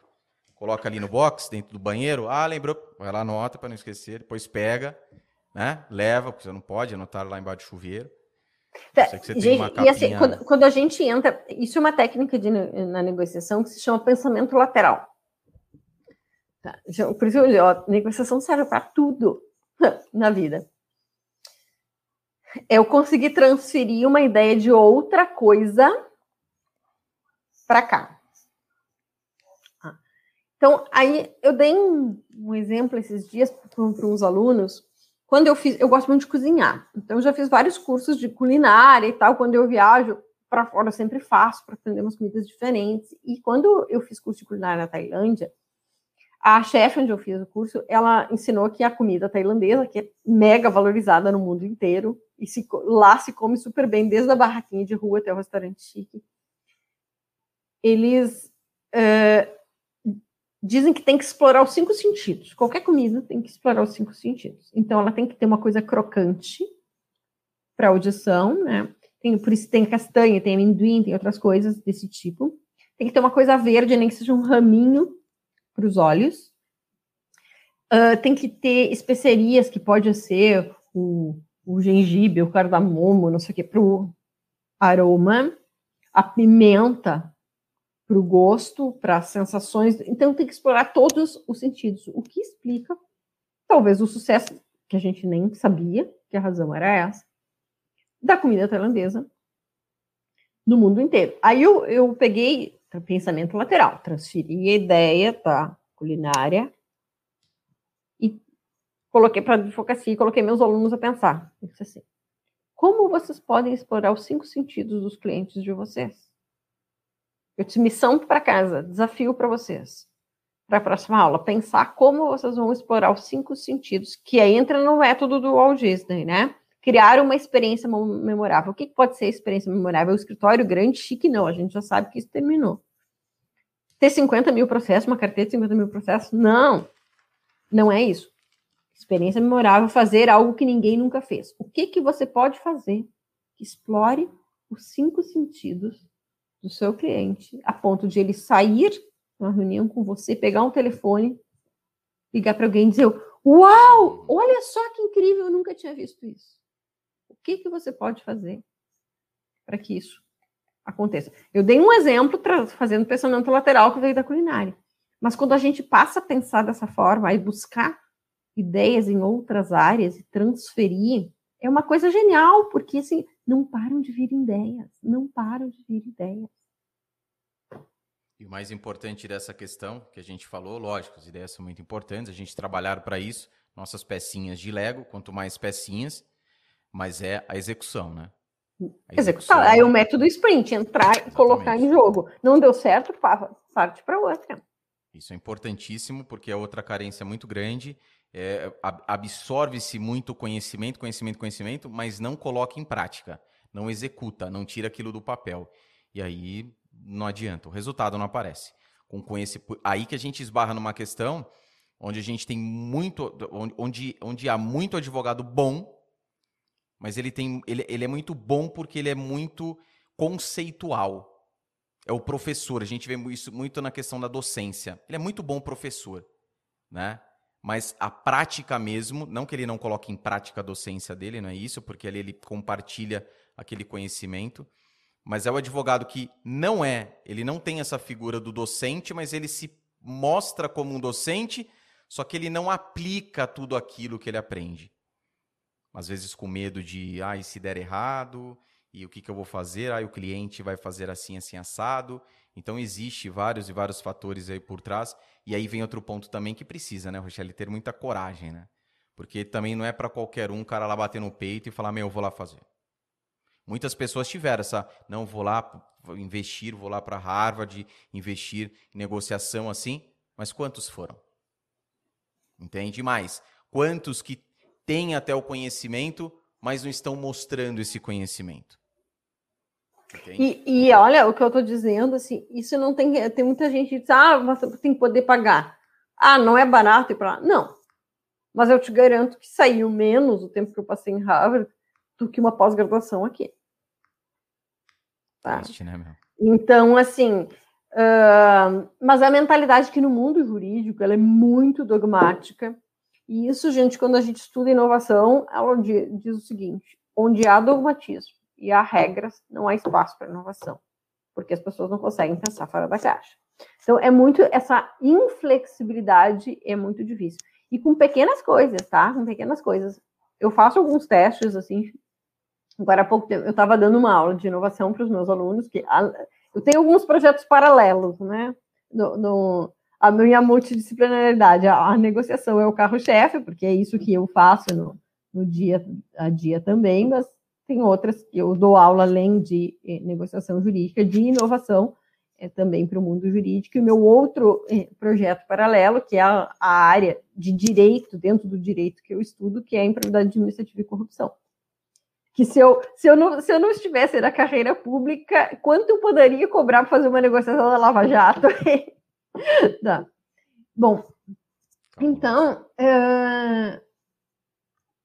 aí eu vejo assim, eu, eu falei nessa numa aula de inovação, dizendo coisa simples, gente, precisa testar a flexibilidade de vocês para saber até onde dá para ir para poder criar alguma nova ideia. Né?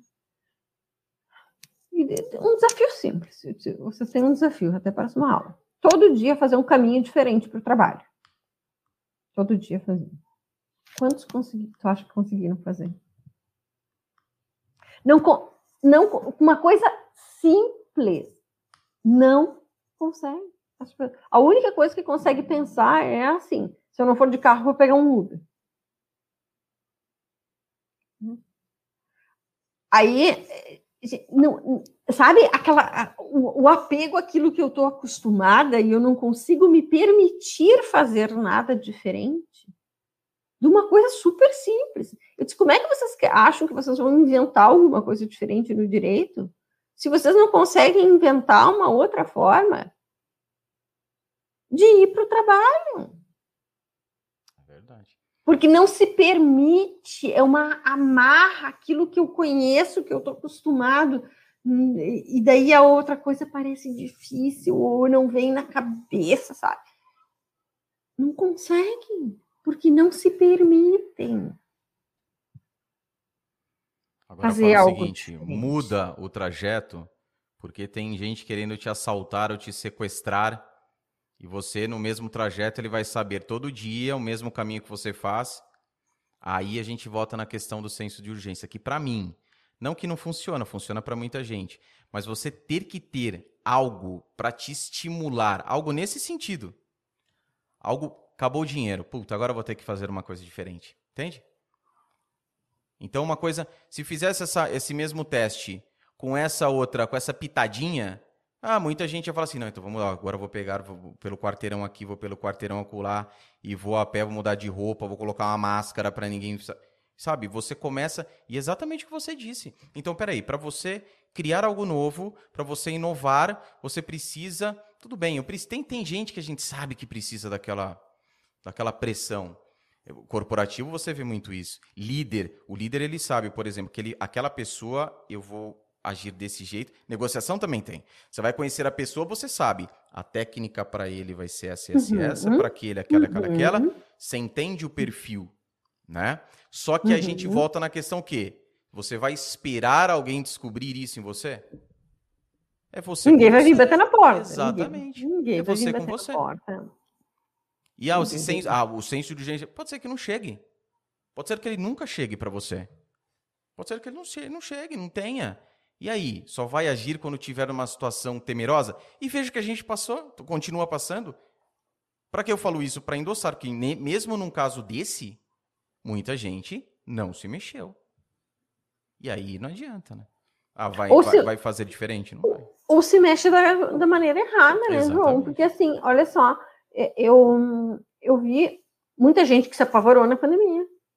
Ficou em casa ali, os clientes não estavam procurando menos problemas acontecendo, porque as pessoas estão em casa, não, a, a não ser divórcio, o número de divórcios que aumentou. Ah, aumentou. Tá. E aí, o que, que ficaram em casa? Ah, vou fazer um monte de curso online. Ok. Curso de quê? De direito. Outros cursos de direito. Ou então curso de marketing jurídico. Né? Então, às vezes, a, a necessidade bate na porta, mas procura. Do jeito errado. Vai lá e procura a solução errada essa questão que eu falo, tudo que a gente deve fazer nos dias de hoje, a gente tem que saber o porquê está fazendo aquilo. Uhum. Se aquilo é uhum. direcionado a algo que você busca. Ah, não é. Então, e, e, ser questionador. Eu lembro que você falou na pandemia, eu lembro quando começou a pandemia, já falei isso algumas vezes. E bem no início, é, tinha, fizeram ali um, uma live de um pessoal aí conhecido na internet e falando o seguinte, ó galera, pandemia e quando terminar essa pandemia, só vai ter espaço no mercado quem tiver uma pós-graduação. Meu, eu olhei aquilo, eu falei, não, não, não, acho que eu tô, sei lá, tomei chá de cogumelo, tô muito louco. Não, não falaram isso. E era vendendo, era um, um negócio lá de, do, de um curso, um negócio da OB, e o outro era de um curso que vendia, logicamente, pós-graduação. Quantas pessoas Cara, você não acha que compraram aquilo? Cara, e, e gente, eu fiz, eu, semana passada eu fiz uma live com com o Bruno, esse advogado de BH, que é professor também de pós-graduação, como eu sou, e aos poucos estou abandonando, tenho uma ou duas últimas universidades, mas meio que com uma missão de catequizar os advogados, como já me disseram que eu, que eu tento, é, porque o que eu ganho, gente, cento e poucos reais por uma noite inteira de aula, ninguém merece, né? Então, fui. E a gente, que é professor de pós-graduação, falando, Gente, isso tudo que a gente está dizendo, nenhuma pós-graduação vai ensinar. E o que eu disse, é aquilo que eu estou ensinando para o meu filho. E que foi aquilo que o Steve Jobs já fez. Talvez não vá precisar nem faculdade. desde que tenha habilidade. As cinco habilidades, assim, habilidades do profissional inovador e que são essenciais para quem quer negociar também, né? Porque para negociar eu preciso estar muito antenada com o que está acontecendo. Porque se eu vou trabalhar como negociador, eu posso ser chamada para uma empresa, eu tenho que entender tudo do, que está acontecendo ali. Saber. Observar. É, perguntar. Experimentar fazer networking de ideias. Eu falei que é o trocar e combinar ah, ideias são habilidades fundamentais. Só que o que acontece? Isso a gente não vê do direito, por quê? Porque a única habilidade que o profissional de direito tem é falar. E quando fala, fala mal. Não é claro, não tem clareza na comunicação.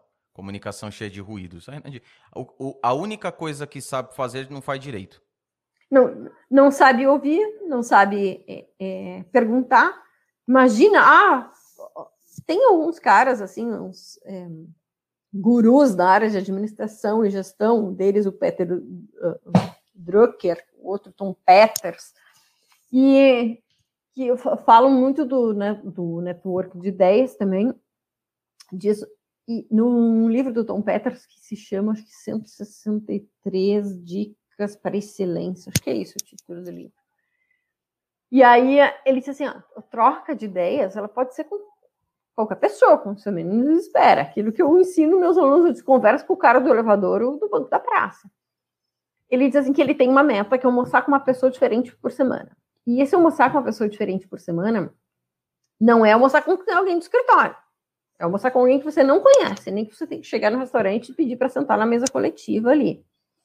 E que ele fazia isso, até de, ele conta que uma das coisas mais ricas que aconteceu com ele foi uma vez que ele pegou um taxista em Nova York e o cara anotava num caderninho de ideias, vários caderninhos de ideias, tudo que ele conversava com Imagina. os caras ao longo de uma Nossa vida. Senhora. E aí ele, ele, levou o cara para almoçar com ele. Depois ele conseguiu o acesso aos, aos tais cadernos, e, enfim, não tem noção do que eu aprendi com um taxista. Mas tem noção que será que alguém do direito conseguiria fazer isso? Eu vou convidar o taxista que, com quem eu peguei a corrida para almoçar comigo? Não, jamais fariam isso, não iam descer do pedestal para fazer isso, né? Outro cara que fala isso tem até um livro chamado Nunca Mote Sozinho, um livro de empreendedorismo chamado Nunca Mote Sozinho. O, o Maurício Benvenuti, que foi quem criou a XP Investimentos, né? Depois vendeu a XP, enriqueceu, ficou bilionário, hoje mora na, na Finlândia, eu acho, ou na Dinamarca. E hoje ele só dá treinamentos de, de inovação. Ele tem a Startse, que é outra empresa. Mas o cara ficou bilionário quando criou a ideia da, da XP. Ele não faz uma vez por semana, que nem o Tom Peters faz. Ele faz por dia. Ele diz que a meta dele é conhecer uma pessoa diferente por dia. O, o porteiro, a pessoa que passou na frente, não interessa quem, de que classe social, de que área seja. Ele disse a, a ideia de alguma coisa pode vir de quem a gente menos espera, e não dentro dos silos. Exatamente. Só que tu vê, assim, a inflexibilidade e o dogmatismo dentro do direito não permitem isso. As pessoas não conseguem, sabe? Muito, muito, muito, muito, é, em virtude desse tradicionalismo que ainda impera na profissão. Eu vejo que muito essa questão, emulando muitos advogados, ótimos advogados que nós tivemos no passado, mas que hoje também, se eles tivessem, é, muitos ainda estão, mas outros tantos já não, é, teriam que, para continuar, teriam que é, continuar no alto nível em que eles estavam, moldar muitas coisas, como muitos advogados fizeram. A gente vê uma, uma, uma mudança é, é, é, nos escritórios, nos maiores escritórios de advocacia, interessantíssimo isso, porque você vê que a galera está se coçando. Peraí, se o grande está se coçando, o pequeno, porra, vai ficar olhando? Não estou falando que você é concorrente de um Pinheiro Neto, não é isso. Eu sempre falo para a galera, calma, tranquilo. Não precisa, ficar com esse temor todo. Mas, pô, se o cara está fazendo, né? E, e detalhe, não está fazendo, ele está utilizando as ferramentas gratuitas que você também pode ter acesso. Entende? Então é uma questão mesmo de acordar para a vida, fazer a coisa acontecer Correr eu, atrás. Eu estou dando treinamento agora para dois uh, escritórios grandes, grandes, 30, 50 advogados. Não é um do, o país inteiro, mas é um, um, escritório que tem essa quantidade. É um, um escritórios grandes Sim. que resolveram se transformar em escritórios de negociação. Eles vão migrar os escritórios de advocacia para escritórios de negociação. Estão treinando todos os advogados da equipe para se tornarem negociadores. Escritórios grandes. E aí os pequenos não fazem porque eles acham que não precisam, porque eles acham que já sabem fazer acordo, eles sabem que acham que já sabem negociar. Agora, o que, que o grande faz? O grande, ele vai pegar o quê? Qual que é o público dele? Os outros escritórios grandes que não trabalham desse jeito. Agora, o que, que o pequeno pode fazer? Cara, vou fazer a mesma coisa, vou adaptar para o perfil dos escritórios pequenos e vou ofertar esse serviço para advogados, entende? Desses escritórios pequenos. E aí o médio faz para o médio e assim por diante. Ou seja, é uma oportunidade de mercado que ele observa, ele corre atrás, ele se torna diferente. É aquela história. É, é, é, é, bem mastigado, cara. Meu negócio é negociação. As, daí ele fala assim, mas negociações para grandes escritórios acima é, de o, o, valor envolvido acima de um, 10 milhões de reais. É esse público que eu trabalho nas áreas relacionadas ao direito tributário. Ele mastiga mais ainda. Então é aquela coisa muito, muito específica, que o cara se torna o, o papa naquilo, a referência naquilo.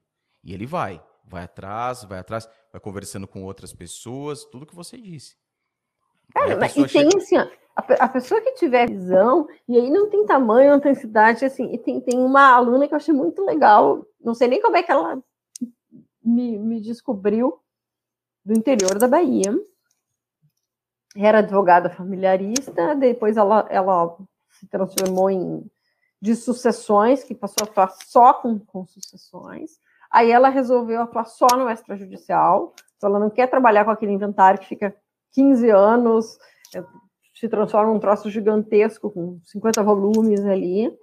É só resolver no extrajudicial. E ela disse assim: Eu quero me tornar a pessoa que negocia na Bahia inteira. Eu vou negociar partilha na Bahia inteira.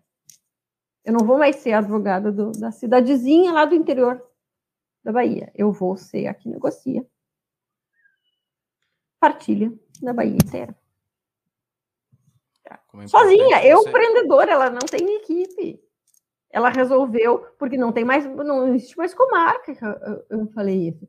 Mas ela e, assim, e aí, cada, um, cada vez que alguém, outros advogados ou outros escritórios precisarem e não souberem resolver o problema, vai chamar ela quando ela, ela se tornar referência nisso. Se posicionando Porque ela se nisso. deu conta de vou usar a negociação para isso. Isso é, é, é, é aquela coisa, né? Aproveita, acredita, vai para cima. Vai ser uma coisa que muita gente fala assim, ah, mas não preciso. Não... E ela começa a mostrar resultados e pô, eu acho sensacional quando a pessoa traça isso que eu quero e vai atrás e vai fazer até dar certo. E vai para cima e. Lá, saindo do interiorzinho, do interiorzinho da Bahia. Coisa que antes você nem imaginaria, nem, nem assim, nem, nem, nem teria possibilidade.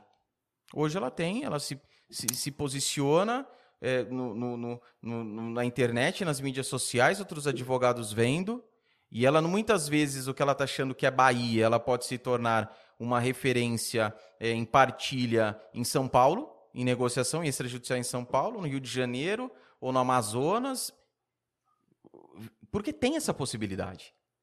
Eu acho que é, algo fabuloso é isso. Há a possibilidade. Quantas pessoas não tem? Não tem, cara. Eu tô engessadão aqui. O advogado não, tem. O mercado tá saturado para quem não pensa fora da caixa. Exatamente. Para quem quer fazer o mais do mesmo, né? É Exatamente. o que eu fico perguntando: qual é a experiência memorável que você cria? Como você explora os cinco sentidos dos seus clientes? O que você faz que só você faz e ninguém mais faz? Você, quais são as tendências do mundo que você pode acompanhar? Eu dei várias dicas aí, né, do, do, do, do que fazer para se diferenciar. Cara, ganhar o mundo, é o que tu disse, é além da, da Bahia, de repente eu se tiver uma ideia, que pode ser uma ideia simples, entende? Exatamente. Mas é só fazer de alguma maneira diferente que ninguém faz. Exatamente. Fazer diferente do que ninguém está fazendo. Não procure, às vezes, a sua própria área de atuação, o seu próprio nicho de atuação. você pode fazer algo diferente com isso, como esse exemplo que a Rochelle deu. Rochelle, algum recado para a galera? Mais Cara, do dei... que você já passou Nossa, aqui. Eu, eu Fabuloso muito, demais. Muitos. Eu dei aqui várias tendências de futuro aí, gente, que é assim, é o que tem de mais novo no mundo inteiro, né? É o MBA, inteiro. mais um, mais um MBA gratuito para vocês aí. É, eu, eu soube, né, quem, quem, quem já conversou contigo foi a Paloma aí. Paloma. É, é que, que foi minha aluna e, e ela me que disse. Que te indicou, assim, logicamente. E ela me disse, ela disse, a, a, que a negociação cara, mudou a advocacia dela. Ela disse, eu estou fechando coisas inacreditáveis a quantidade de conversão que mudou uh, uh, uh, na vida dela. Tá, eu dizer, a negociação pode ser uma da habilidade, habilidade, existem várias outras, né? Sim. habilidades que pode ser, alguém pode ir para a gestão, pode ir, enfim, negociação é uma delas. Mas, enfim, eu dei várias, várias dicas de tendência. Mas, assim, a, a minha dica de ouro é faça algo que ninguém diferente, que ninguém faz, que só você faz. Tá? É isso que vai te levar ao infinito e além. Rochelle, muitíssimo, muitíssimo obrigado mesmo. Quero agradecer a galera aí do encontro, que a Rochelle tinha às 9 horas. Muito obrigado vocês, tá? Porque se não fosse por vocês, a gente não teria dado sequência, uma sequência não, fabulosa. Aqui... Pessoal que quer conhecer. É, ótimo. Muito obrigado, pessoal. Depois vou convidá-los também. Imagina trazer esse pessoal aqui. Meu Deus do céu. Cara, peso. esse nosso grupo, esse nosso grupo valeu olho. Ótimo. Rochelle, quem quiser conhecer mais o trabalho dela, que eu indico, tá? Bem específico, negociação jurídica. O link está abaixo na descrição, mesmo você que está ouvindo aí pelo seu agregador de podcast preferido, também abaixo na descrição. Sigam a Rochelle. Não é para aumentar o número de seguidores dela, não, mas você seguindo, você ativa as notificações, bem atuante nas mídias sociais, no perfil dela, e acompanhe tudo, porque vocês viram, ficou cristalino a importância da negociação. Fomos além, mas o carro-chefe negociação, vocês viram a importância para vocês, inclusive, nicharem ainda mais na área na sub-área, nicho ou subnicho em que vocês atuam. Rochelle, mais uma vez, muito obrigado. Pessoal, forte abraço a todos. Bora que bora. Ah, mas é feriado. Mas ainda tem tempo, tem muito trabalho pela frente, tá? Quem quer, não dá desculpa. Faz acontecer. Tchau, tchau, pessoal. Tchau, gente. Bom feriado. Obrigada, João.